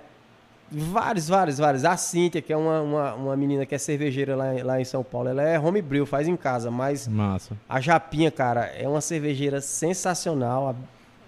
Saca muito de cerveja. O Fabinho, bicho, uma galera assim. Eu vou, não vou deixar de falar o nome porque vai que eu esqueço o nome de alguém aqui. A galera foi com raiva. Era 40 e tantos caras na sala, né? Aí Sei. Mas esse intercâmbio, cara, é o melhor, essa amizade. Porque assim, você gera um vínculo de amizade, né? Aham. A Helenice, que tem cervejaria lá em Campos do Jordão. A Tessa também tem cervejaria. Tem uma galera, cara. Deixa eu ler alguns comentários aqui pra tu ir tomando um pouquinho da tua cerveja aí. É... Calango Nerd aqui, que é meu querido amigo Givago. Vou participar de uma live com o Givago no sábado às 17 horas. Vamos bater papo lá. É, o Calango Nerd é o canal dele que ele fala sobre brinquedos, análise. Rapaz, tudo no mundo. Tem vídeo de música, de toy, de análise de filme e tal. Muito massa. É, ele brincando aqui, dizendo. é, perdi o comentário dele. Ele, ele falando aqui que tá, tá sabendo que vai ter um sorteio pro ouvinte mais feio e ele já ganhou. Pra ganhar a cerveja, Ele né? cantava na banda, né? Canta, aqui ele no- canta na Silver Lady. Não, mas ele antes. Antes ele cantava numa banda. Cara, eu sei que ele já cantou na Glory Fate, mas não Glory sei. Fate, é, pronto, Glory Fate eu sei que ele. Se eu não me engano, ele foi o primeiro vocalista da, da Glory Fate. Eu não, tenho, Michel, não né? tenho certeza. Michel, Michelzinho. É, o Gustavo aqui falou que o grande diferencial da do Porto é o, é o frescor também. É, Jailson falando, Gustavo é o cara que Nazareno. de cerveja, viu, bicho? Nazareno dizendo que vai fazer a despedida de solteiro dele na, na do Porto. Me chama, vou estar lá. É, deixa eu ver aqui. Jorge elogiando o áudio. Obrigado, Jorge. Um cheirão. Jorge brincando com o Jorge aqui. É, Gustavo falando, acredito, da questão da IPA, dizendo que depois virou bagunça e criaram um zilhão de estilos de IPA não Gustavo é o cara catalogados. que entende cerveja. Ele é- faz cerveja em casa também. Ele tá até tentando fazer uma torra de café na casa dele. O cara é, é- o cara, é- o cara é sensacional, esse cara aí, viu? E gosta. Fãzão do Jetron Tal, viu? É um É. cara gente fina, meu amigão, Gustavão. Massa, eu agradeço a audiência aí, viu, Gustavo? É, Jailson perguntando, pedindo pra eu perguntar quando é que tu vai no Brejo de novo pra almoçar novamente lá na casa da tia. Rapaz, a tia desse homem, bicho, cozinha que é uma beleza, viu? Rapaz, Jailson, eu tô morrendo de vontade, cara. É só surgir uma oportunidade eu vou aí. É, Jailson é gente boa demais, né, velho? Jailson é um cara muito importante aí da nossa cena. É outro, outro monstro aí do- da, da cena. Sensacional. Tem entrevista dele aqui, mas vou trazer ele de novo aqui, com certeza, pra gente bater um papo. Principalmente nos lançamentos do São Roque. Esse aqui também é um ambiente que eu quero que se torne um divulgador dos, dos eventos, né? Quando for uma semana antes do evento ou na véspera, os caras virem aqui pra divulgar, o- divulgar o evento. Foi mais ou menos pra isso que essa parada foi, foi criada. É, Rafa Rodrigues aqui dizendo que a entrevista é muito massa. Obrigado, meu irmão. O Rafael também veio aqui, né? Que é o Azazel. Rafael. Inclusive o espaço está tá aqui aberto para ser locado para vocês fa- fazerem também o, o podcast de vocês aqui com a, no- com a nossa estrutura, velho. Vamos fazer essa parceria aí. Cara, uma das coisas que aconteceu quando eu entrevistei o Lucas Guterres foi que eu falei sobre um curso que ele fez no, em Los Angeles, né? Um curso de áudio. E depois eu assisti a entrevista, eu acho que ficou faltando algumas perguntas relacionadas à vivência dele fora do curso. Porque imagina o cara passar, ele passou dois anos em Los Angeles, né? O tanto de coisa que ele teve acesso para ver. Acredito que você também em São Paulo deve ter tido a oportunidade de ver muita banda, muita coisa. Porque eu só fui para São Paulo uma vez, passei ali cinco dias e não deu tempo de fazer nada, porque a cidade é assim, ó, acontece tudo tão rápido e tudo. Fala mais ou menos como foi para ti morar em São Paulo, a experiência de morar lá, para essa questão de rock e tudo. Se tu tinha tempo de sair, o que tu conheceu de banda e tudo mais. Cara, assim, é, banda, banda mesmo, assim, show assim, de banda, eu- porque assim, eu fui, eu fui pra estudar, né? Ah. Então tava muito focado. Então, assim, quando eu tinha uma folguinha de sair, assim, a- geralmente era à noite, final do curso, eu saía com a galera, e a galera também tudo focado nas revistas, beber, cara. Ia pros brew pub, tomava uma, tinha umas bandas. Lá em São Paulo, eu peguei ainda. Aí eu tive, mas, mas eu ainda peguei. Eu peguei o show do Judas Priest. Ah, rolou quando do tu tava lá? Firepower, Foi. Caralho, Peguei o show do Judas, 2018. E peguei o show do Nick Cave. Eu assisti o show do Nick Cave. Aliás, do Judas também, com o Márcio, que é o Márcio da, da Planet CDs lá de Fortaleza. Márcio, gente boa. Tá no nosso Ó, grupo também, é, né? é, ah, Márcio é meu amigão. E aí a gente encontrou o Cezinha lá, encontrou o pessoal lá. O Márcio tinha ido pra assistir o show pra resolver outras coisas lá, né, da, da, da loja dele. E a gente ligou pra mim e tal, e a gente foi assistir o show junto. A gente assistiu o show do Nick Cave. E um tempo depois. Aí ele voltou, acho que um mês depois, ou um mês e meio depois, que foi justamente no show do Judas a gente assistiu junto. Que foda, velho. E questão de Mas banda- teve Sepultura, cara. Eu Pronto. encontrei o Kishi, cara, lá no Ah. Empório Alto dos, dos Pinheiros. Até morreu ele, né? Faleceu, Que ele faleceu. foi, ele foi, ele era sócio do, do Fogaça e era road do É, Sepultura. Road do Sepultura. Tava eu e o Alex, que era um colega de curso, que a gente saiu pra dar um rolê e tal. Alex, abraço, cara. Saudade de você. Aí a gente saía pra tomar uma, né? A gente saiu, foi visitando, a gente foi na, na, na, na Brew Dog e foi na Goose Island. Só que antes de ir pra Goose, a gente passou na no Empório Alto dos Pinheiros. Aí eu tava lá, tal, tal, tomando um aqui. Quando eu me virei assim, eu vi o japonesinho. Eu disse, pô, bicho, esse povo é muito parecido, né? Eu não tô sendo preconceituoso, não, mas são bem parecidos mesmo. Aí eu nunca tinha visto ele pessoalmente. Aí eu olhei e eu achava, eu disse, cara, eu conheço esse cara de algum canto. Aí fiquei, fiquei, fiquei. Eu... Rapaz, eu acho que eu vou perguntar. Aí eu fiquei, eu fiquei tão assim. Uhum. Eu fiquei olhando pro canto, ah, eu vou perguntar. Ele tava com outro cara conversando, aí eu disse, com licença. Cara, você é o Kishi que tocou com Sepultura? Ele disse, cara, sou eu mesmo e tal. E aí, ele tal, não sei o que. Aí o cara já perguntou de onde eu era e tal, se eu curtia a banda e tal. Aí ele, senta aí, cara, sentei com ele, troquei uma ideia com ele, o cara tirou foto comigo, o cara super simpático assim, bicho. Me convidou pra ir no Cão Velho, só que eu não, não, não, eu não, não consegui ir, mas, cara, ó, tal dia eu vou estar no Cão Velho, passa lá e tal, pra gente bater um papo. gente- Aí eu falei que eu gostava do Fogaça, se a gente tira uma foto com o Fogaça, conversa com ele, você conhece lá a cozinha e tal. Mas aí, cara, na, na, na- o dia que ele falou, não deu pra mim porque tinha aula e ficava muito contramão. Uhum. Aí eu não fui. Conheci o Kishi, assim, né? Tirei foto com ele e tal. É, Deixa eu só explicar, pra quem não conhece o Kishi ou Kishi, né? Que eu na verdade nem sei eu se também é. não sei se é, Kishi ou Kishi. É, eu falo Kishi porque foi o que eu vi o João Gordo falando, né? Quando ele faleceu. O Kishi era hold do Sepultura nas épocas áureas do Sepultura, era hold de bateria do Igor e da banda inteira, né? É um cara que tem uma vivência dentro do heavy metal e do rock que é difícil outra pessoa ter. Até os próprios músicos não têm a vivência que ele, que ele teve, cara. Porque ele é altas histórias. Se você não conhece o Kishi, quando acabar essa entrevista aqui, pode botar aí no YouTube, entrevista Kishi, que ele vai falar altas coisas assim, velho, de, de ele tomando uma com esses caras, tipo Rob Halford, não sei quem, a galera do Iron e tal, principalmente a galera do Metallica. Ele tem uma vivência, ele era conhecido Não, dos e caras. outra, cara. E a- ele era gaiata assim, Pronto, sabe? Ele, todo mundo gostava e outro, dele. bicho, aquele cara simpático, aquele cara assim que você não conhece, ele, pô, velho, senta aí e tal, e troca ideia com você assim de boa. Você fez, meu irmão, que cara maneiro, velho. É, ele é Bicho, foda. ele, não, cara, não sei que eu não quero nem conversar. Não, meu irmão, senta aí, vamos conversar, cara, gosta de metal e tal. Cara, conversei foi tempo com ele, e assim, aquele cara te, te recebe e tal, de boa, conversa com você de boa. Tá ligado assim, bicho? Uhum. Cara, vai lá no convênio, não deixa de ir, não, meu irmão. Vou estar lá. Cara, o Sepultura. Eu disse, cara, eu fui pro show. Ele disse, pô, bicho, eu, eu, eu, eu também fui. Eu tava no show. Porque o, o, o, o- não era. O Sepultura tinha tocado. hum, acho que uns três dias antes, lá em São Paulo. Uhum. Né? Aí eu. Ah, cara, eu fui pro show que eu, que eu fui também, né? Eu fui e tal, não sei o que. Ele disse, pô, cara, eu fui também. Foi massa e tal, não sei o que. Hum. Cara, assim, super de boa, você fica, pô, bicho. Aí você lembra das entrevistas que ele dá, o jeito que ele fala, com É, aquela é alegria. demais, ele pô. brincando, aí você diz, não, isso aí é só porque é nascendo. O cara deve ser. Não, não é, bicho. Ele era daquele jeito ali mesmo. O cara é foda e ele tem uma vivência assim. cara, é porque eu não vou me comprometer assim com a galera que ele já tomou um e tal. Mas ele é o cara dos bastidores que depois dos festivais ele ia tomar uma com a galera. Quando rolava o after lá, era ele que ficava até o final. E ele conta outras um histórias. fato aí, né, que até ele, ele fala. Aquela decoração do, do, do cão velho eram, eram quadros e coisas que ele comprava nas viagens, quando ele viajava na com a gringa. banda, e ele trazia. Aí ele tinha uma casa lá só pra botar essas tralhas. Aí quando ele ficou sócio do Fogaça que fizeram coisa, ele foi. Essa É, esse cão aí. velho é o bar lá de São Paulo, que é o Fogaça, ele e o Badawi do O. CPM Pois também é, um cara. dos. Eu tive a sorte de encontrar ele donos essa vez, encontrar com ele no, no Emporio Alto dos Pinheiros. Massa demais. Tu ia contar mais coisa aí, que eu te cortei, pra explicar? Deixa aí, assim, mais algumas bandas, né? Banda de lá mesmo, assim. Agora, pra me te falar os nomes, assim, É, das né? bandas, mas tem várias bandas. Mas tu deu uns rolês de rock, No- né? Cara, eu... O pessoal do Raimundos lá tocou também, eu, eu cheguei a Uhum. ver. Um arrependimento que eu tive, na época que eu tava lá em São Paulo, a Coven, que é essa banda da década de final de 60 Aham. e 70, tocou lá e eu fiquei sabendo dois dias depois que a banda tinha tocado lá. Eu, Perdeu, né? cara, bicho, perdi. É, eu, eu acredito. Uma das coisas que eu falei quando eu tava em São Paulo é que quem mora lá deve ser um pouco depressivo por não conseguir ver tudo. Porque você vai sair É no sábado, coisa, aí tem ali quatro cantos que você quer ir. Enquanto aqui a gente sofre quando tem uma coisa que você quer ir, você espera o mês inteiro.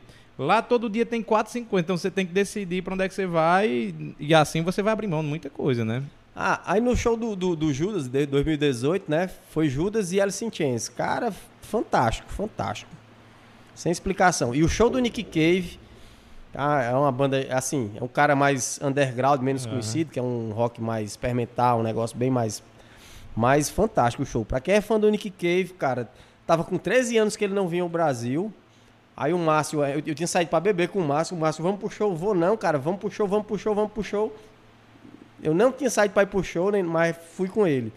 Cara, assim, um show fantástico. É, é, é impactante você assistir um show do Nick Cave. É um negócio assim. fora do comum. Muito foda, né, velho?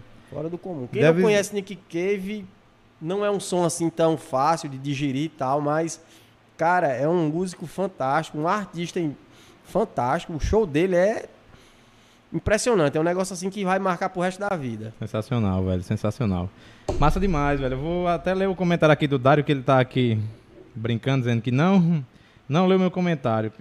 Vou ler um aqui. Ele tá perguntando. Não, ele falou, né? O que tem de feio tem de sabedoria de cerveja. Eu acho que era esse aqui que ele queria que eu lesse. E perguntou quais as chances de Passo Fundo pra cá. Pra cá onde? Que eu não sei onde é que ele tá. Galera, pô, fica tirando onda do mundo aqui, velho.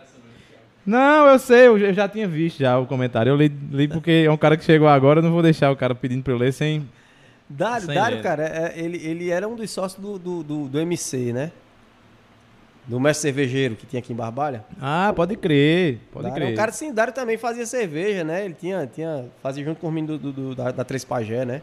Ele tava aí inserido no, no, no meio cervejeiro aqui do, do Cariri. Pode crer. O Luiz Abraço, Paulo, Dário. o Luiz Paulo tá dizendo aqui que eu ouvia muito Coven no, no Thunder. Thunder era um bar de heavy metal aqui, né?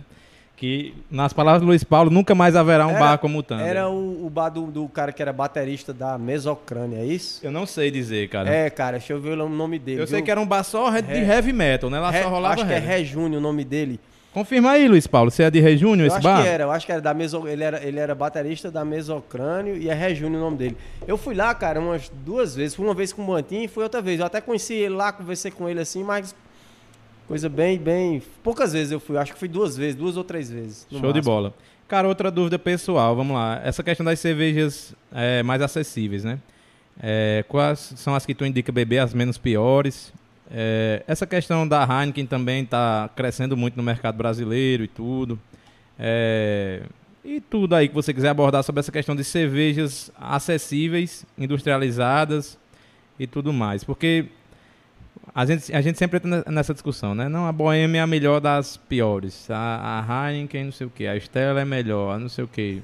Sabe? Fala um pouco aí da tua vivência como um cara que tem um paladar aguçado pra cerveja, mexe com isso. De quais dessas cervejas aí são as melhores pra gente tomar, por que motivo e tal. E abordar um pouco sobre a Heineken também. Cara, assim, eu não posso dizer qual a melhor pra ninguém tomar. Eu posso dizer assim, as que eu É, vai lá. prefiro tomar, porque é meu paladar. Uhum. Eu não posso chegar pro cara e dizer, cara, essa cerveja aqui é melhor pra você.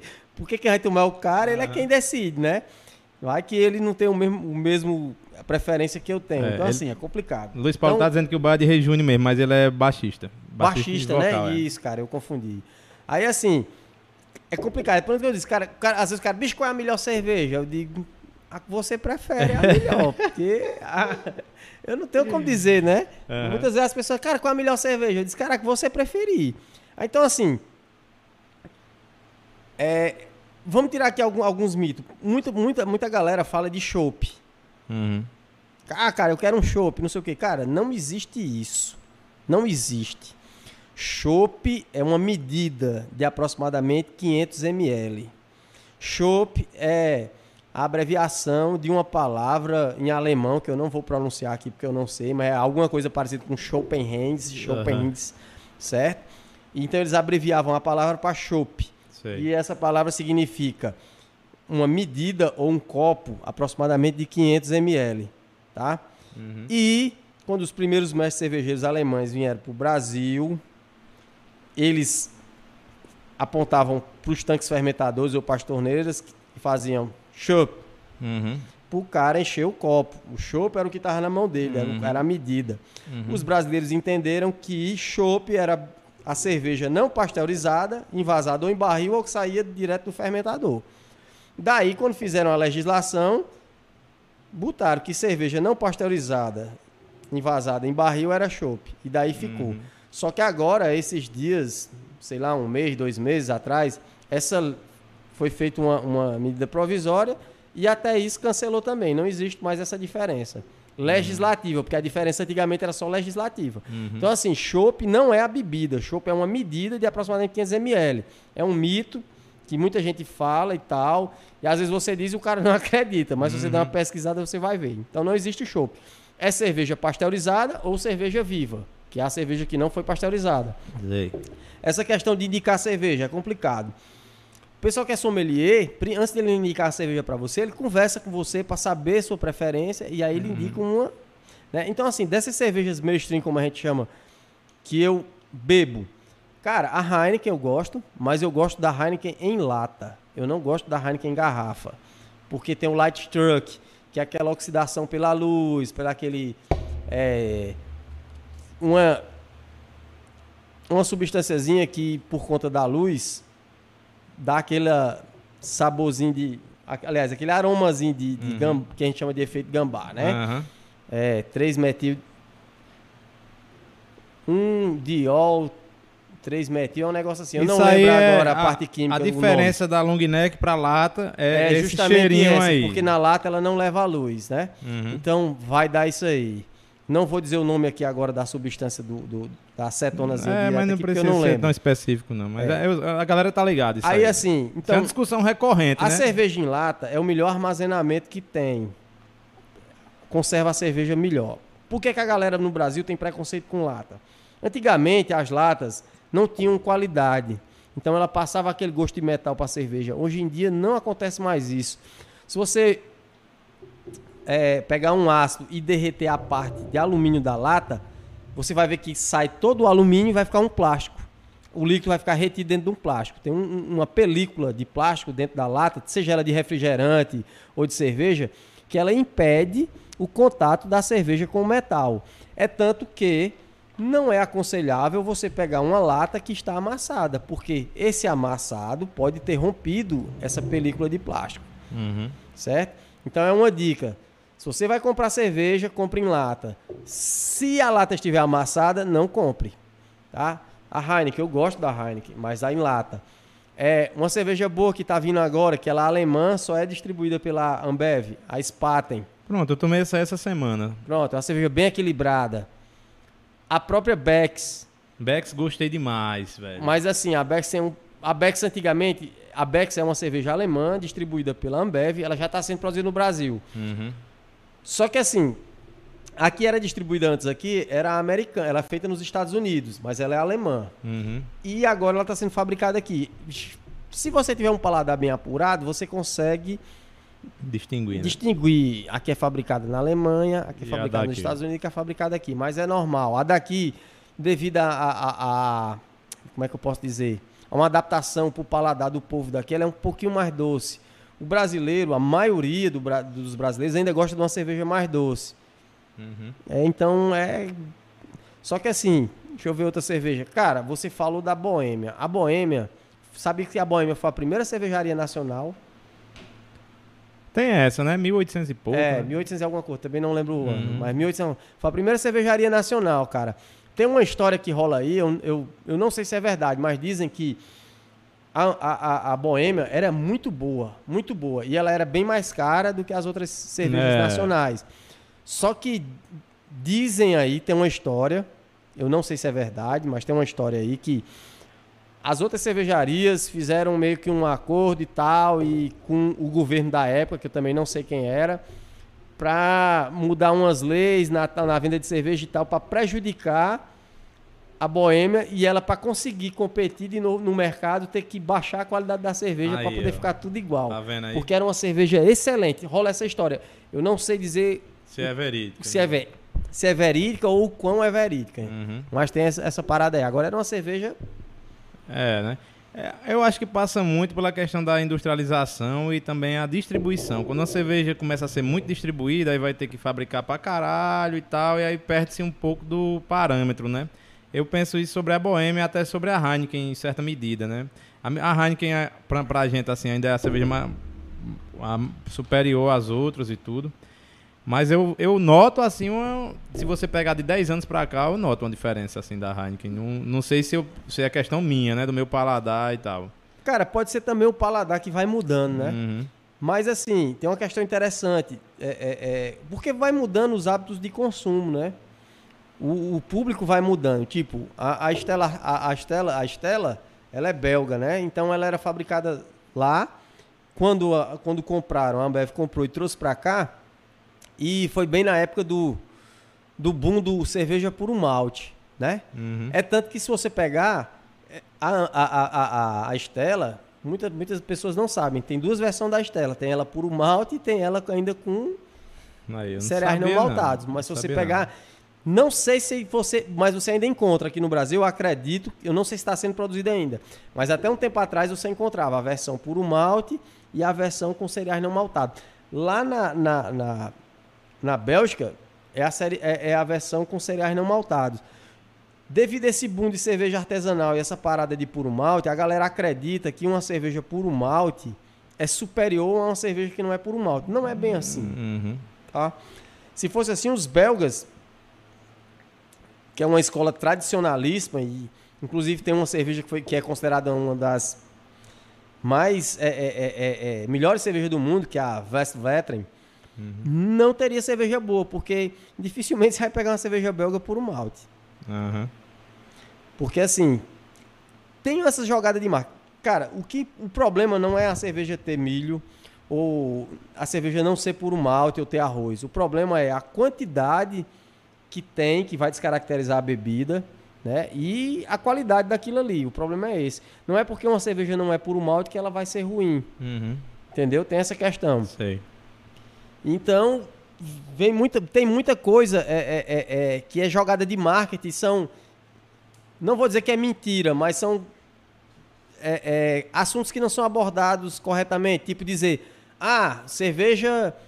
É, como, é, como, é que, como é que tem uma cerveja aí? Eu não vou dizer nem. É... Duplo malte. Pronto, essa duplo malte. Cara, dificilmente uma cerveja é single malte, velho. É. A maioria é duplo malte, ou cinco malte, ou três, ou, ou, certo? Dificilmente uma cerveja é single malte. É muito difícil. Pois tu é. sabe né? qual é a cerveja que é single malt lá na fábrica que a gente faz? A IPA. Uhum. Que ela é malte Pilsen e, e, e, e, e Mosaic. Pronto, o resto tudo tem mais de um malte. Uhum. Então, assim, é uma. uma, é uma é, eu, eu não vou dizer que é desonesto, mas é uma coisa que não é contada como deve ser, entendeu? É, é comprada pela galera de uma forma diferente. né? Justamente, é, é passado de uma forma diferente. Tipo É. o cara dizer, ah, uma cerveja duplamente filtrada. Bicho, isso é balela, cara. Uma cerveja para ser filtrada, em- ou, tanto, tanto seja ela em, em centrífuga, que é uma, uma, uma técnica de, de, de- de filtragem, ou com, com filtro de terra de diatomácea, ela passa ali mais de, de cinco, três vezes, quatro vezes, cinco vezes. Aí como é que o cara dizendo que é duplamente? Só duas. Tô ligado. Entendeu? Massa demais, velho. Ah, tô, tô gostando demais. Acho que a gente passaria aqui, velho, 10 dias conversando. Cerveja é o melhor papo que tem. Cerveja de rock and roll. Cara, vou ler aqui mais umas, umas, umas mensagens. É, Luiz Paulo dizendo, não, tome logo vodka. Esse papo vai estar escolhendo cerveja, né? Eu acho que ele, ele falando, se referindo aqui às cervejas mais é, acessíveis, né? Que eu falei. É, aí Jorge chegou junto. Essa é a minha praia, sempre prefiro os destilados. Aí Mima, Jorge, teu negócio é cana mesmo, não opina não. aí o Luiz Paulo tá falando aqui, é...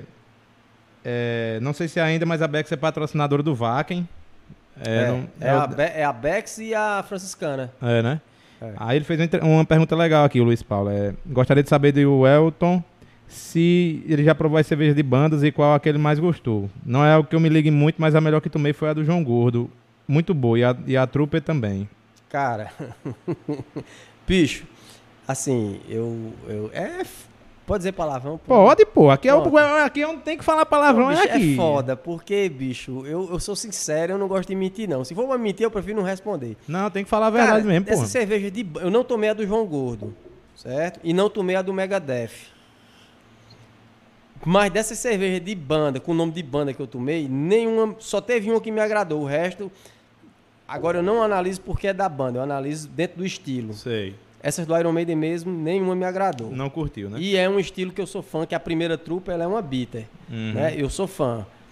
Então, assim, eu faço cerveja há um tempão, é meu estilo preferido. Eu acho que eu tenho alguma Uma propriedade para autoridadezinha, falar. né? Meio que seja mínimo, mas eu não, eu não gosto dela. Eu não acho ela uma boa bitter. E assim, agora eu não vou falar aqui das que eu não gosto, mas das cervejas, de- eu não tomei a do, do João Gordo e não tomei a do Megadeth. Mas das cervejas com nome de banda que eu já tomei e nome de cantor, que eu também já tomei umas da, da, Uhum. da Colorado, foi a da Colorado, a Titãs. Foi a melhor cerveja com nome de banda que eu já tomei, foi essa da Colorado. Infelizmente, Saiu de linha. ela não é mais produzida. Nem com outro nome. Pode crer.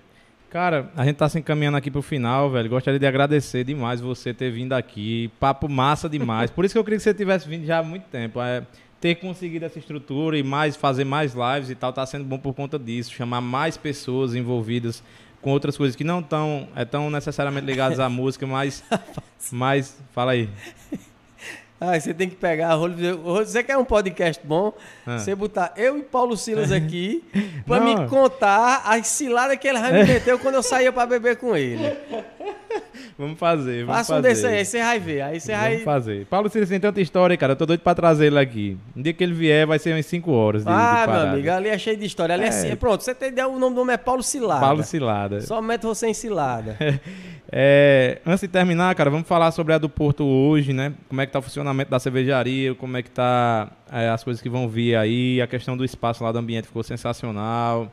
É, que horas abre, como é que tá a delivery e tudo mais. Fica à vontade para falar o tanto que quiser. Cara, assim, a cervejaria do Porto, é, ela tá funcionando sexta e sábado, a partir das 17 horas até as 22, né? É, em breve, a, a, a, porque a gente ainda está sem cozinha justamente por conta dessa pandemia e tal, ninguém inaugurou, a gente ficou só, né? Então, assim, mas em breve vai estar tá com a cozinha funcionando. É, a questão do delivery, a gente, a gente tem um delivery para os growlers, né? É, pelo, pelo Instagram, no direct do Instagram, você faz o pedido lá e o pessoal manda deixar na sua casa. O ambiente da gente é um ambiente bom, espaçoso, né? Assim, música boa, geralmente é rock and roll. Eu acho que. Uhum. Um, é, rock and roll, nunca vi tocando outra coisa que não fosse uhum. rock and roll. No Pode máximo ver. um MPB. Então, é um ambiente tranquilo, bom, dá para conversar. É, quem quiser tomar uma boa cerveja, bater um papo legal, ouvir música boa, dá uma passadinha lá. Qualquer. Se eu tiver lá, ou os meninos que estão lá, quiser saber alguma coisa da cerveja, fazer um tour pela fábrica para saber como é que a cerveja é produzida, também pode ser. Às vezes, eu não, agora não, mas antes, a gente tava fazendo umas braçagens que pegava no horário de funcionamento, então o pessoal ficava lá bebendo e tal, e enquanto a gente tava terminando de produzir a cerveja. Ah, uhum. então, assim, é um ambiente bem, bem bacana. Para quem gosta de cerveja, é uma experiência legal. Você conhecer, saber como é que a cerveja é feita, o processo. Tem o tour lá, sempre que tem um pessoal lá, a gente faz um tour pela fábrica, para o pessoal conhecer como é o processo de cerveja. Então, pessoal, vale a pena. Massa, velho, massa. Agradeço demais você ter vindo. Ficou alguma coisa de fora aí? Eu tô agora com essa de perguntar se quer falar mais alguma coisa, porque às vezes o cara esquece. Né, Rapaz, né, eu coisa. vou contar só uma história de Paulo conta, aqui pra conta. você ver, viu? Conta. Pro pessoal que não conhece, Paulo Pode Silas, falar. eu vou lhe entregar. Olha, esse cara, meu irmão, é uma cilada. Se ele lhe chamar pra ir pra algum canto, pense umas 30 mil vezes. Ele tá em Mossoró com, com, com, com Júlio César. César. O pobre de Júlio César já deve ter encarado várias tretas. Cara, Paulo Silas, eu, foi um aniversário, eu tava aqui, ele tinha chegado na semana. Um dia antes do meu aniversário, ele chegou. Aí ele disse: É, bicho, você quer? Eu disse, vamos tomar uma disse, É bom que amanhã é meu aniversário. Ele disse: Pois nós vamos comemorar seu aniversário. Eu, pois vamos. Era um dia da semana, quarta-feira. Aí eu fui encontrar com ele lá, eu tava morando em Barbalha, ele tava lá no, no Crato Tênis Clube. Eu fui pro Crato Tênis Clube com ele. Fui, cheguei lá, encontrei ele e tal, tava ele. Mais um, eu não vou citar os nomes nem os parentescos para não dar problema. Vai lá. Aí, beleza. Uma das, um dos amigos dele, uma das pessoas que estava na mesa se embriagou e era um senhor de idade. Aí o cara se embriagou. E o cabo foi pro banheiro e mais de uma hora e o cabo não voltava do banheiro. Aí lá vai eu lá. Aí chega lá, o cabo tá trancado dentro do banheiro. Aí eu, isso no dia do meu aniversário. Rapaz, eu e Paulo, atrás de arrombar a porta do banheiro pra tirar esse cabo dormindo de dentro do banheiro. Eu olhei por cima da bicha lá, o cabo tava dormindo, dormindo. com a porta trancada, segurado na porta. Ele deve estar tá morrendo de rir dessa história aí. Eu sei que foi, foi, a gente deu um jeito, conseguiu acordar ele, abriu. Aí, esse senhor de idade foi mijar e ele já tava muito bêbado, ia cambaleando, a gente segurava ele pelo braço pra ele não cair. Uhum. E ele, muito bêbado, ele pensava que a gente tava querendo fazer outra coisa com ele. Aí o que é que ele começou? Começou a dar soco em mim. Não acredito. Paulo. Dentro do banheiro. Eu digo, meu Deus, como é que pode? Um Me apanhando dia da. Aí, beleza. Ser agredido dentro do banheiro por um cabo que você tá segurando pra ele não cair? No dia do seu aniversário? Tranquilo. Vamos pra frente. Beleza e tal. Vamos entrar no carro pra ir deixar esse senhor de idade lá onde ele tava. A gente foi. Cara, dentro do carro começou a sentir um. Subiu um, mau cheiro dentro do carro. Nossa. E a gente, pô, que porra é essa, bicho? E, todo mundo, e a gente, assim, né, querendo ser educado um com os outros, né? Ai, Se fosse só eu e Paulo, eu já tinha esculhambado ele, mas aí não podia. E eu, né, me segurando. Quando todo mundo saiu do carro, aí Paulo olhou pra mim "Ei, bicho, tá sentindo aquele fedor dentro do carro? Eu, tava, bicho, eu tava já pra morrer. Aí, vamos olhar o que é. Ora, bicho, quando eu olhei, cara, o banco traseiro onde o senhor vinha, Nossa. Tava sujo porque ele foi lá no banheiro, É, fez o dois, muito bêbado, não... não- se limpou e tal, ficou aquela Ah, freada no banco. Aí pronto, bicho, aí imagina aí, 10, 11 horas da noite, no dia do aniversário, você lavando Limpar o um banco. banco, Nossa. lavando o banco e o outro filho da égua de Paulo enguiando. Uá, Porque tava com nojo. Eu, bicho, que aniversário massa da porra. Todo ano eu quero um desse. Pronto, saí com o Paulo, bicho, é desse naipe Daí aí. pra pior. Daí pra Ó, pior. Os meninos quase iam sendo presos. Os caras estavam resolvendo o negócio da, do- da multa lá do carro, que foram parados lá em Guaramiranga. Guaramiranga, chegou, foi? Foi falar besteira, o cara disse, pronto, agora que tá todo mundo gritando mesmo. Paulo é desse naipe aí. Se a situação tá ruim, ele consegue piorar. Cara, eu vou colocar aqui a sessão cilada. Você tá inaugurando aqui. Todos os amigos de Paulo que vierem agora vão ter que contar, Contar uma história. E eu, tipo bicho, aí. eu sou aquele cara ca- cagado. Sempre acontece. Sempre acontece. Tipo, a gente tá nos cantos bebendo numa festa, dá dor de barriga nele, quem é que segura a porta pra ele poder fazer o número 2? Eu. É foda, viu? Sempre sou eu. É desse jeito. Cara, velho, agradecer a vocês do chat aí, meu irmão. Vocês seguraram aqui essa live, mandaram perguntas legais e tal. O Luiz Paulo tá falando aqui que já chamaram ele de Paulo Cilada numa live de Juazeiro Rock também. Foi na live sobre os festivais. E o Anderson Diego, né, que é o Mal Mal, que é um dos apresentadores do podcast, Podcast do Taylor do Taylor, Rock, né? cara. Ah, dizendo aqui, papo bom demais, parabéns ao pod- podcast, ao convidado. Meu irmão, vocês estão convidados demais a virem aqui. Você, o Tiago Lavô E Vladimir. e Vladimir, porque achei sensacional a ideia de vocês Ei, mas de não traga fazer. Vladimir não, Vladimir é chato demais. Cara, eu mano. adoro Vladimir, velho. Eu sou É doido porque por ele. Não conhece ele. Eu gosto demais de Vlad, velho. O cara é sensacional, bicho. Eu, eu, eu lembro muito assim porque eu tenho essa sorte de ter contato, de ser do Brejo, né? Ter- minha mãe mora aqui em Juazeiro desde que se separou do meu pai. Eu fiquei em Brejo Santo por conta do meu ele tem, pai ele tem tal. um blog, né, cara, que fala de É, música, o né, os Sonorizando reviews, e tal. sonorizando, muito massa. E a minha do cara. esposa é do Iguatu. Então, Brejo Santo, Juazeiro e Iguatu são três cidades que eu frequento há bastante tempo. E eu lembro demais quando eu cheguei no Iguatu e tal. O Bruno Massal, o Vladimir, o Cezinha, você. Essa galera, a gente é amigo de infância, É, né, bicho? são os caras que me galera. receberam assim de uma forma, velho. É só amor por essa galera aí. É, agradecer a Anderson aí, Mamal do Taylor, Taylor Rockcast. Ele, Thiago e Vladimir. É, são, são, é muito massa. Os caras fizeram já, já uns 5 ou 6 episódios. É massa demais. Muito foda o conteúdo dos caras. É, Luiz Paulo dizendo que quem não, quem não bebe álcool não tem uma história dessas. Falando no mal mal aqui do Taylor, eu lembrei do Taylor Rock Beer, né, cara? Que tu Sim, foi lá cara. e tal. Fala um pouco da experiência lá, que foi um festival com cinco cervejas, né? Cinco Cara, é, é. fábricas e tudo. Nesse dia eu bebi, viu, velho? Fiquei naquela de querer provar muita coisa. Eu tenho essa de. Bicho, foi foda. Bebi demais, bebi demais mesmo. Eu, eu tomei da Jazigo, né? É isso que eu mais lembro. Jazigo, Era a Curato. Jazigo, a Panda, a Curato, Curato, Panda, sensacional É, cerveja. a Icatu de, de, E vocês? de, de Glenilson e a, E e a do do, Porto. Porto. É, cara, Massa foi, cara, foi um demais. festival muito massa, porque era, era metal e cerveja, né, cara? E a- ah, tinha os meni- os meninos da Três Pajé tava lá, pô. Tava, né? Tava, o Então foi seis. tava lá, se eu não me engano. Saulo. Rapaz, agora eu é porque assim, teve um. Não, nesse que o Thiago tá falando não tava, não. Nem o da Três Pajé, nem, nem, nem, nem, nem, nem, nem Saulo. Porque teve dois, né? Teve dois. Teve Uhum. um que foi, teve, foi Saulo, o da Três Pajé, a Curato. E foi o primeiro. Aí o outro, que foi o, o Telha Beer, aí foi o pessoal da Jazigo, acho que é o Maciel e o. Maciel. É o Maciel e o. O Jardel. Jardel e boa. Maciel. Eu não lembro, eu lembro. É, Jardel e Maciel.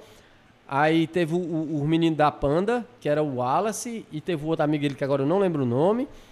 Aí tinha o pessoal da Curato, tinha Glenilson da Icatu, o pessoal da Curato era PH e Glauco e Cássio, e a do Porto.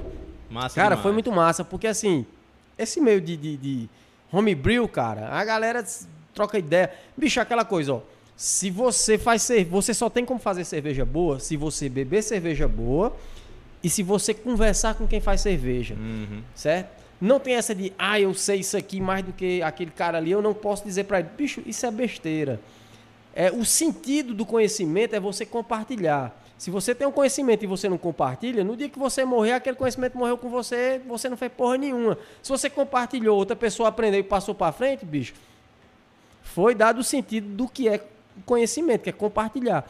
Então, assim, você só faz cerveja boa se você beber cerveja boa e se você conversar com quem faz cerveja. Você troca ideia, não tem essa, ah, eu sou bom aquele que cerveja. Não, quando você troca ideia, você vai. Eu participo de vários grupos de, de, de da galera que faz cerveja e nem todo mundo é profissional, a maioria é caseiro. Mas, pô, bicho, você troca ideia e você aprende muita coisa. O que a galera não, não, não, não sabe, tipo assim, às vezes você vai ensinar uma coisa básica a um cara que está iniciando e você relembra coisa da base que você já nem. Né? Você, então, de tanto você repetir, fazer aquilo, falar, você consegue absorver melhor aquele conhecimento. Então, assim, cara, essa parada de você estar tá com a galera que faz cerveja e tal, ter o contato, conversar, trocar ideia, é a melhor coisa do mundo, cara. Só engrandece. Pode crer, massa demais. Júlio Juba tá tirando onda comigo aqui, o cara tá aqui, velho.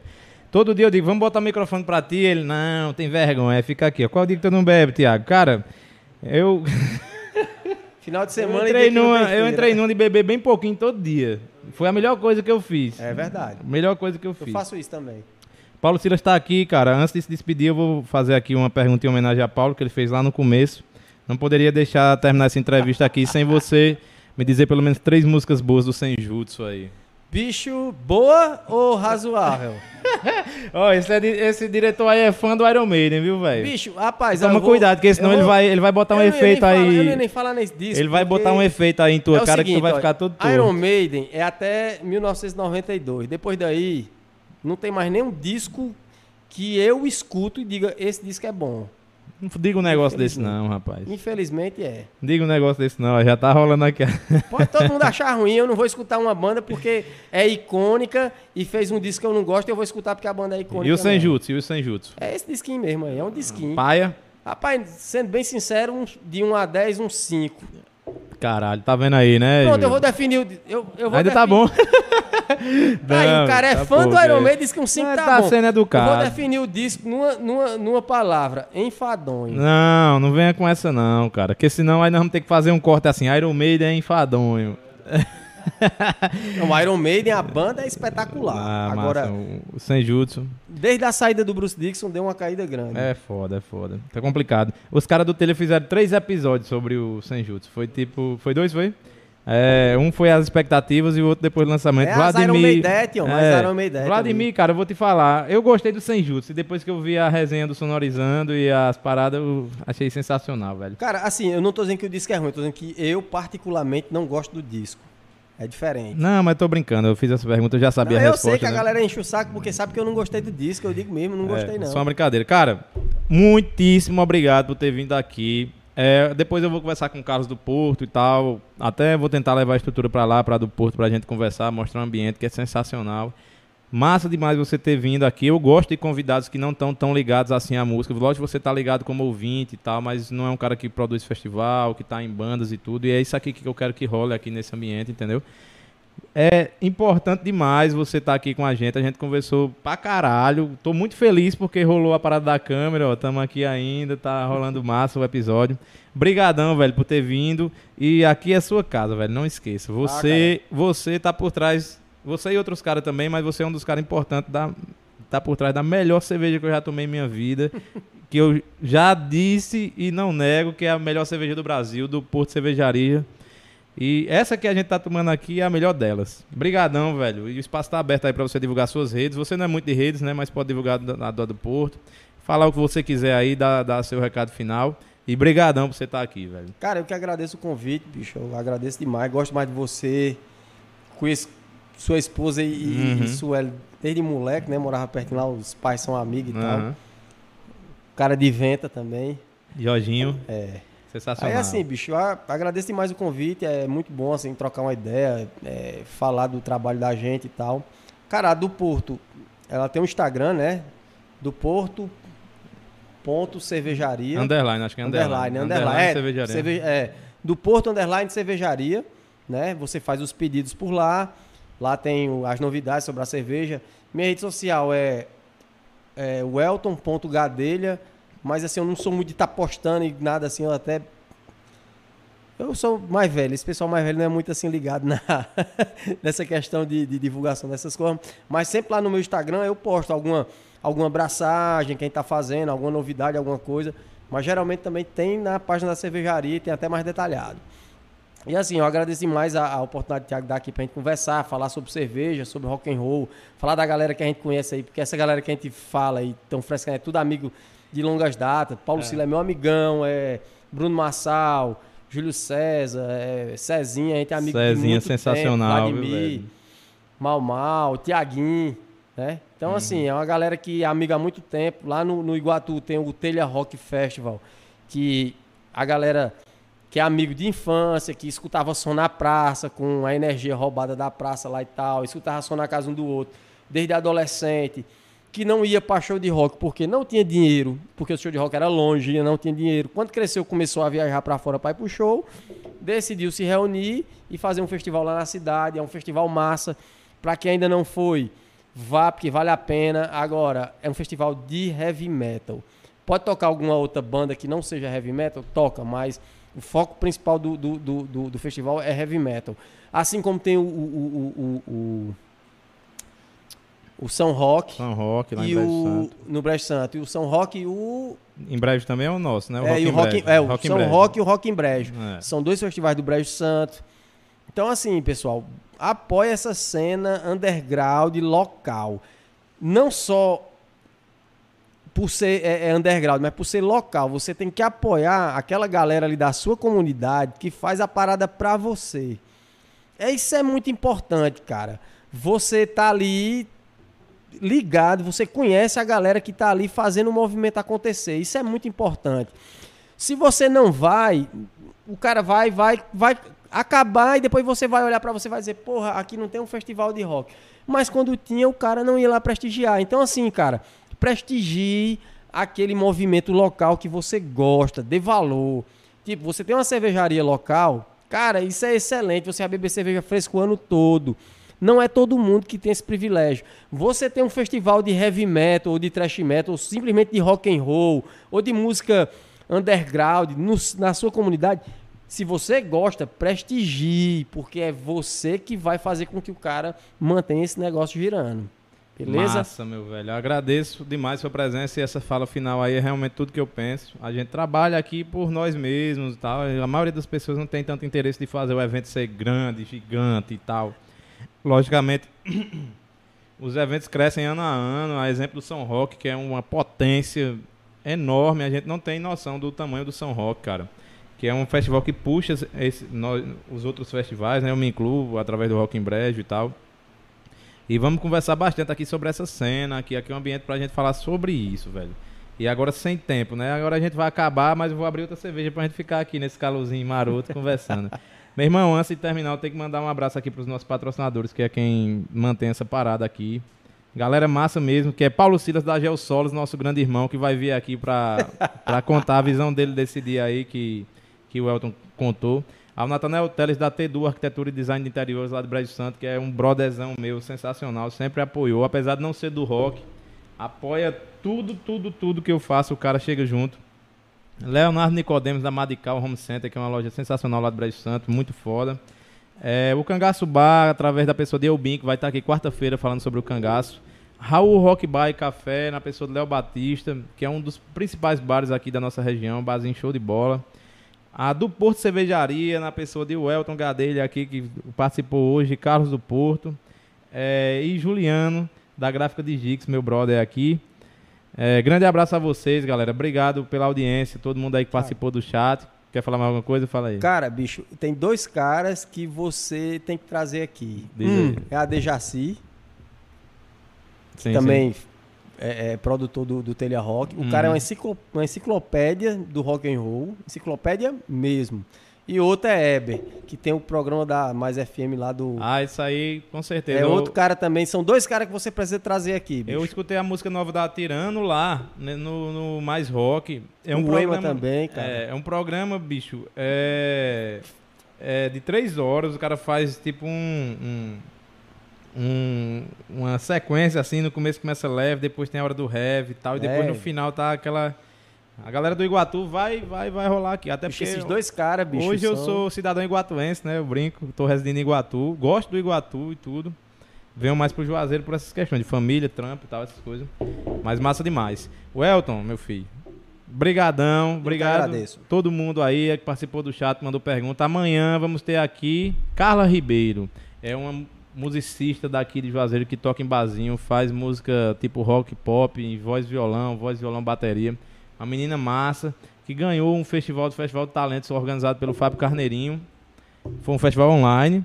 E participou da live dos namorados do Fábio lá, teve uma participação sensacional. Amanhã, Carlinha Ribeiro aqui. Agradecer a vocês todos e a Juliano, meu querido irmão. Um beijo pra você que agora vai cortar essa live. Tchau, tchau. Até amanhã. Valeu.